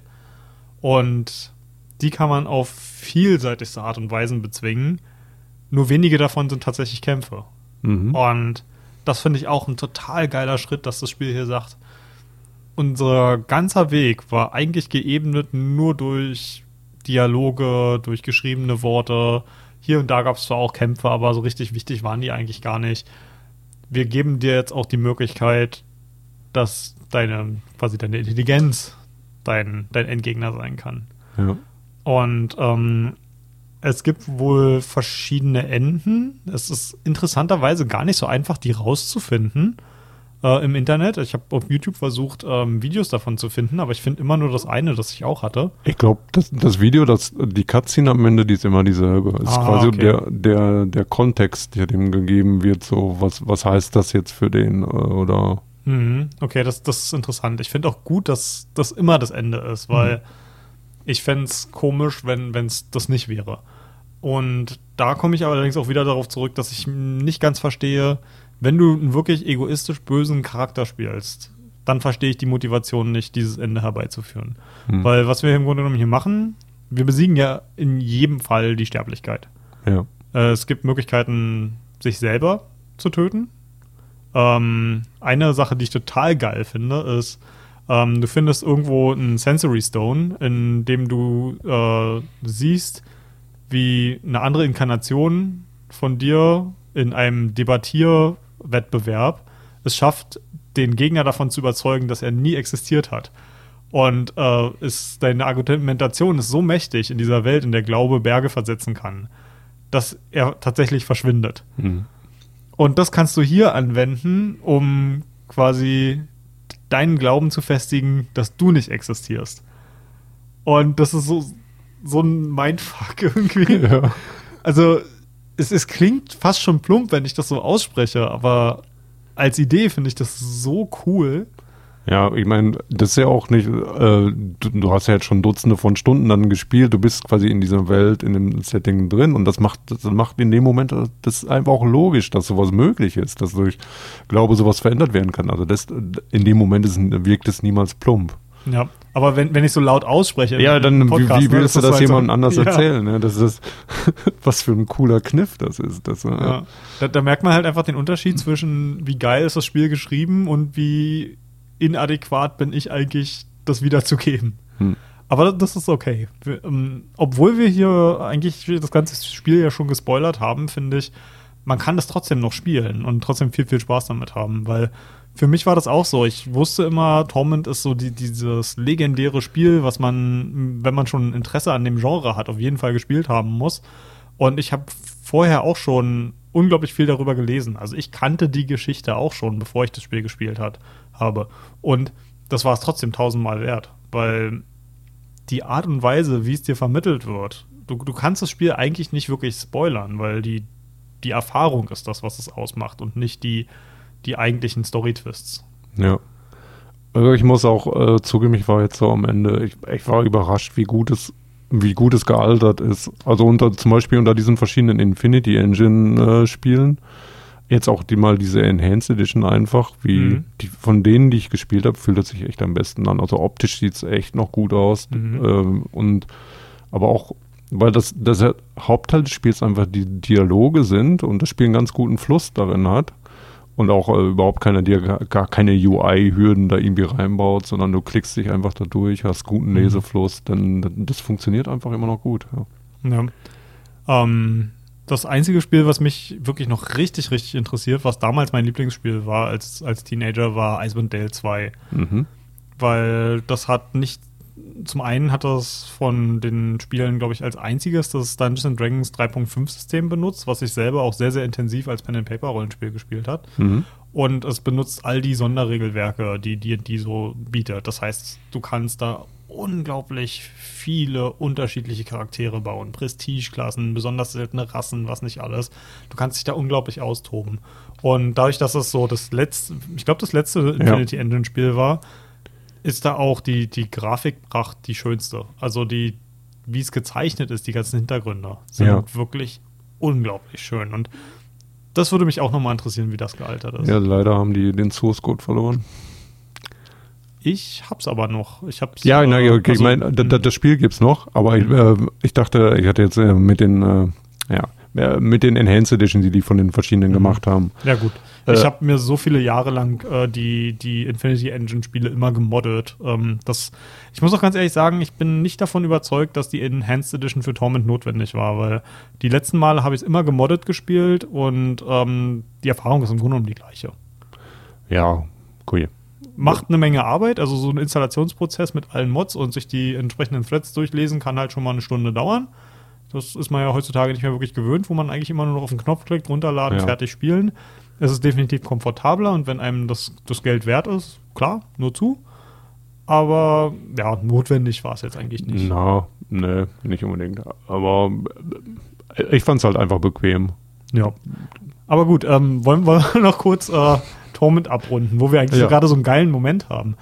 Ähm, eine andere Art und Weise, die ich äh, auch noch ganz cool fand, ähm, du kannst, äh, also die, diese Argumentation, die ich gerade vorgetragen habe, die, die kann man halt einleiten mit der Hauptfrage, was kann die Natur eines, eines Menschen ändern? Und deine, deine Sterblichkeit meint halt nichts, nichts kann die Natur ändern. Mhm. Somit kommst du halt auf den Glauben. Eine andere Sache ist zum Beispiel, dass du dich halt mit dieser Waffe, die für dich geschmiedet wurde, selber töten kannst. Ähm, wie hast du denn das Spiel beendet? Äh, ich ich glaube, das war auch mit, mit der Antwort nach Glaube. Mhm. Ja. Ja, ich, also ich habe tatsächlich den Spielstand oft geladen, weil ich alle möglichen Sachen ausprobieren wollte, die es gibt. Eine Möglichkeit war auch noch, ähm, zu die Unsterblichkeit, äh, die Sterblichkeit davon zu überzeugen, dass es besser für beide ist, ähm, dass man äh, sich wieder vereint. Ähm, das war auch interessant, aber jetzt nicht, nicht mein, mein Lieblingsende. Hm. Und dann habe ich auch versucht, gegen die Unsterblichkeit zu kämpfen. Und alter Schwede. Ah, dieses, ich bin so froh, dass ich diesen Bosskampf nicht machen musste. Manometer. Das Ja. Ding hat's echt in sich. Das, das hat mich sowas von vernichtet. Aber das ist ja immerhin noch cool. Also deine Charaktere, deine, deine Begleiter sind ja jetzt alle tot. Mhm. Aber wenn du gegen den kämpfst, kannst du ja noch einen, dir Mhm. einen aussuchen, die du dann wiederbelebst. Irgendwie kannst du es auch schaffen, das habe ich allerdings nur in einem Video gesehen. Ich weiß nicht genau, wie er dazu gekommen ist, der Spieler, der das gemacht hat, äh, mit der ganzen Party zu kämpfen. Echt? Ja, und ich, vielleicht brauchst du dafür irgendwelche anderen Fähigkeiten oder Gesinnungen oder irgendeine Questline, die du vorher machen musstest. Wer weiß. Dieses Spiel hat so unglaublich viele Möglichkeiten, das zu spielen, Mhm. dass es echt schwer ist, da zu erraten, wie es dazu gekommen ist. Aber ich finde geil, ich habe das nämlich auch gemacht, dass ich einen zumindest noch äh, wiederbeleben kann. Und ich wollte Morte wiederbeleben, weil es ist halt mein Best Buddy. Und Ja. er so, hey, hey, hey, Chef, ganz ruhig, äh, verschwende das bitte nicht auf mich. Ich habe mich nur totgestellt. weil irgendwer musste ich ja am Ende hier auch noch rauszerren, wenn der Große dich da platt gemacht hat. so super. Ah, großartig. Liebe Morte. Mhm. Er ist, er ist so klasse. Ja, Ja. und ähm, wenn du das tatsächlich auf die friedliche Art und Weise ähm, löst, hast du halt auch die ganze Macht von deiner verlorenen Sterblichkeit und kannst äh, im besten Fall noch mit allen noch mal kurz reden, bevor es dich zwangsläufig hinunter in die Hölle zieht. Und ich, ich finde es schön, dass du noch so einen kleinen Abschluss mit deinen Freunden bekommst am Ende. Hm. Tut mir ein bisschen leid für Anna, weil ich meine, das war bestimmt nicht das, was sie sich vorgestellt hat unter dem Ganzen. Ich finde besonders cool, dass Fall from Grace verspricht, äh, dich in, in, der Hölle zu besuchen, weil das ist halt nun mal ihre Hood. Ähm, ja, Morte, ich weiß gar nicht, was Morte macht ohne uns. Ich meine, er hat jetzt so lange die, diesen, diesen furchtbaren Zyklus gehabt, dass er immer wieder uns die Treue gehalten hat und nie genau wusste, äh, was als nächstes auf ihn zukommt. Und ich kann mir vorstellen, dass, dass er sich befreit fühlt, aber ich kann mir auch vorstellen, dass, dass ihm was fehlen wird. Hm. Und ja, wen hatte ich noch? Äh, naja, Valor hm, macht halt, was Valor so macht. Und äh, wen hatte ich noch? Irgendwen hatte ich noch vergessen. Ah ja, Dakon. Dakon dürfte auch ein ganz schöner Stein vom Herzen fallen, weil den hat der Namenlose früher ja im Grunde genommen so getan, mehr oder minder, dass er ihm das Leben rettet, nachdem er es im Grunde genommen erst in den Zustand gebracht hat, in dem es war. Und hat von ihm ja so einen so Schwur gefordert, äh, dass, dass er quasi für den Rest seines Lebens dem Namenlosen dienen muss. Äh, nicht wissend, dass dieser nicht sterben kann. Und ich kann mir vorstellen, dass Dakon echt sowas von einem Stein vom Herzen fällt, dass das der ganze Scheiß endlich vorbei ist. Ja, das, das ist, glaube ich, die, diese Practical Incarnation, die, ja, genau. die es gemacht hat und einem dann auch erzählt. Ne? Mhm. Ich finde das immer gut, wie das dann nachher dann irgendwie wie so Charaktere dann ja, später man dann wie die wirklichen äh, Motivationen und ja. sowas alles dann, wie das aufgelöst wird. Ja, und, und, und damit haben wir auch Torment beendet. Hm. Also, ja, vielen, vielen Dank nochmal hier an dieser Stelle, dass, dass du mich dazu motiviert hast, das Spiel endlich zu Ende zu spielen. Und äh, dass du dir auch hier heute die doch signifikante Zeit genommen hast, mit mir drüber zu sprechen. Weil ich glaube, selbst wenn ich es nur gespielt hätte, ich hätte unglaublich viel Redebedarf danach gehabt, der ungestellt geblieben wäre, weil ich kenne außer dir in meinem ganzen Freundeskreis echt niemanden, der das gespielt hat. Ja. Also, Schon krass, Leute, spielt Torment. ja, spielt Torment auf jeden Fall. Wenn ihr euch irgendwie für Rollenspiele interessiert und für, für Dialogentscheidungen, also für das Genre an sich, ist auf jeden Fall ein Meilenstein. Ja. Und ich meine, es spielt sich wirklich immer noch gut. Also dann, okay, mhm. die Kämpfe da, da kannst du aber irgendwie schnell durchgehen. Ja. Und man kann das Spiel ja auch immer noch auf leicht stellen, dass man darauf ja, keinen Bock genau. hat. Lässt seinen eigenen Charakter auf Krieger und immer hier gib ihm Rechtsklick und durch. Ja. kann man alles machen. Ja. Und ja, definitiv ist die Zeit und die, die Investition wert, auch wenn es am Anfang vielleicht ein bisschen hakelig wirkt.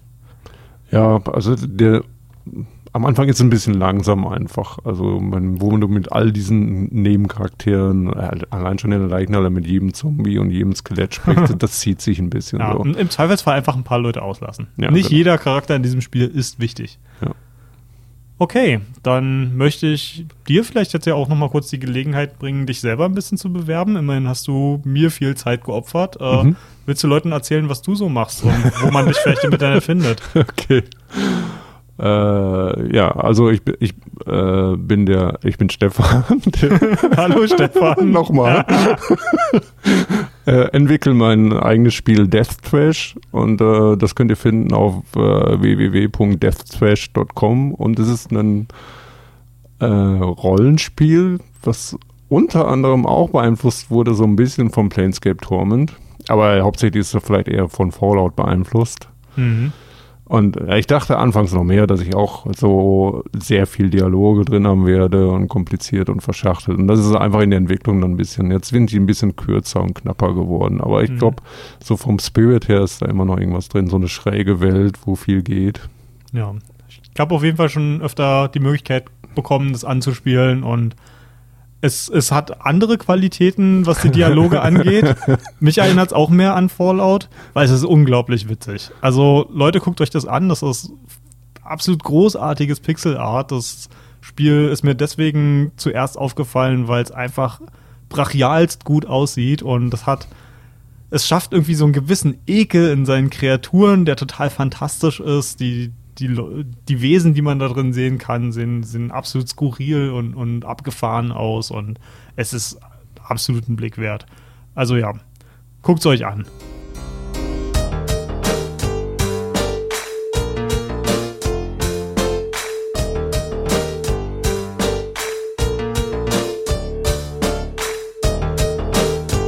So, und hier muss ich nochmal kurz bewerben, denn wie schon am Anfang des Podcasts gesagt, Death Trash ist mittlerweile käuflich zu erwerben. Im Early Access auf äh, GOG.com, auf Steam, itch.io und im Epic Game Store.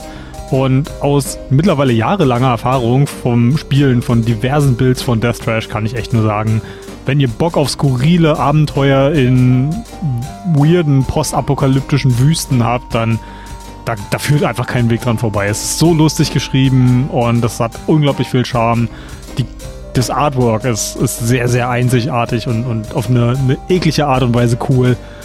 Es ist was ganz Besonderes. Guckt es euch zumindest mal an. Alles klar.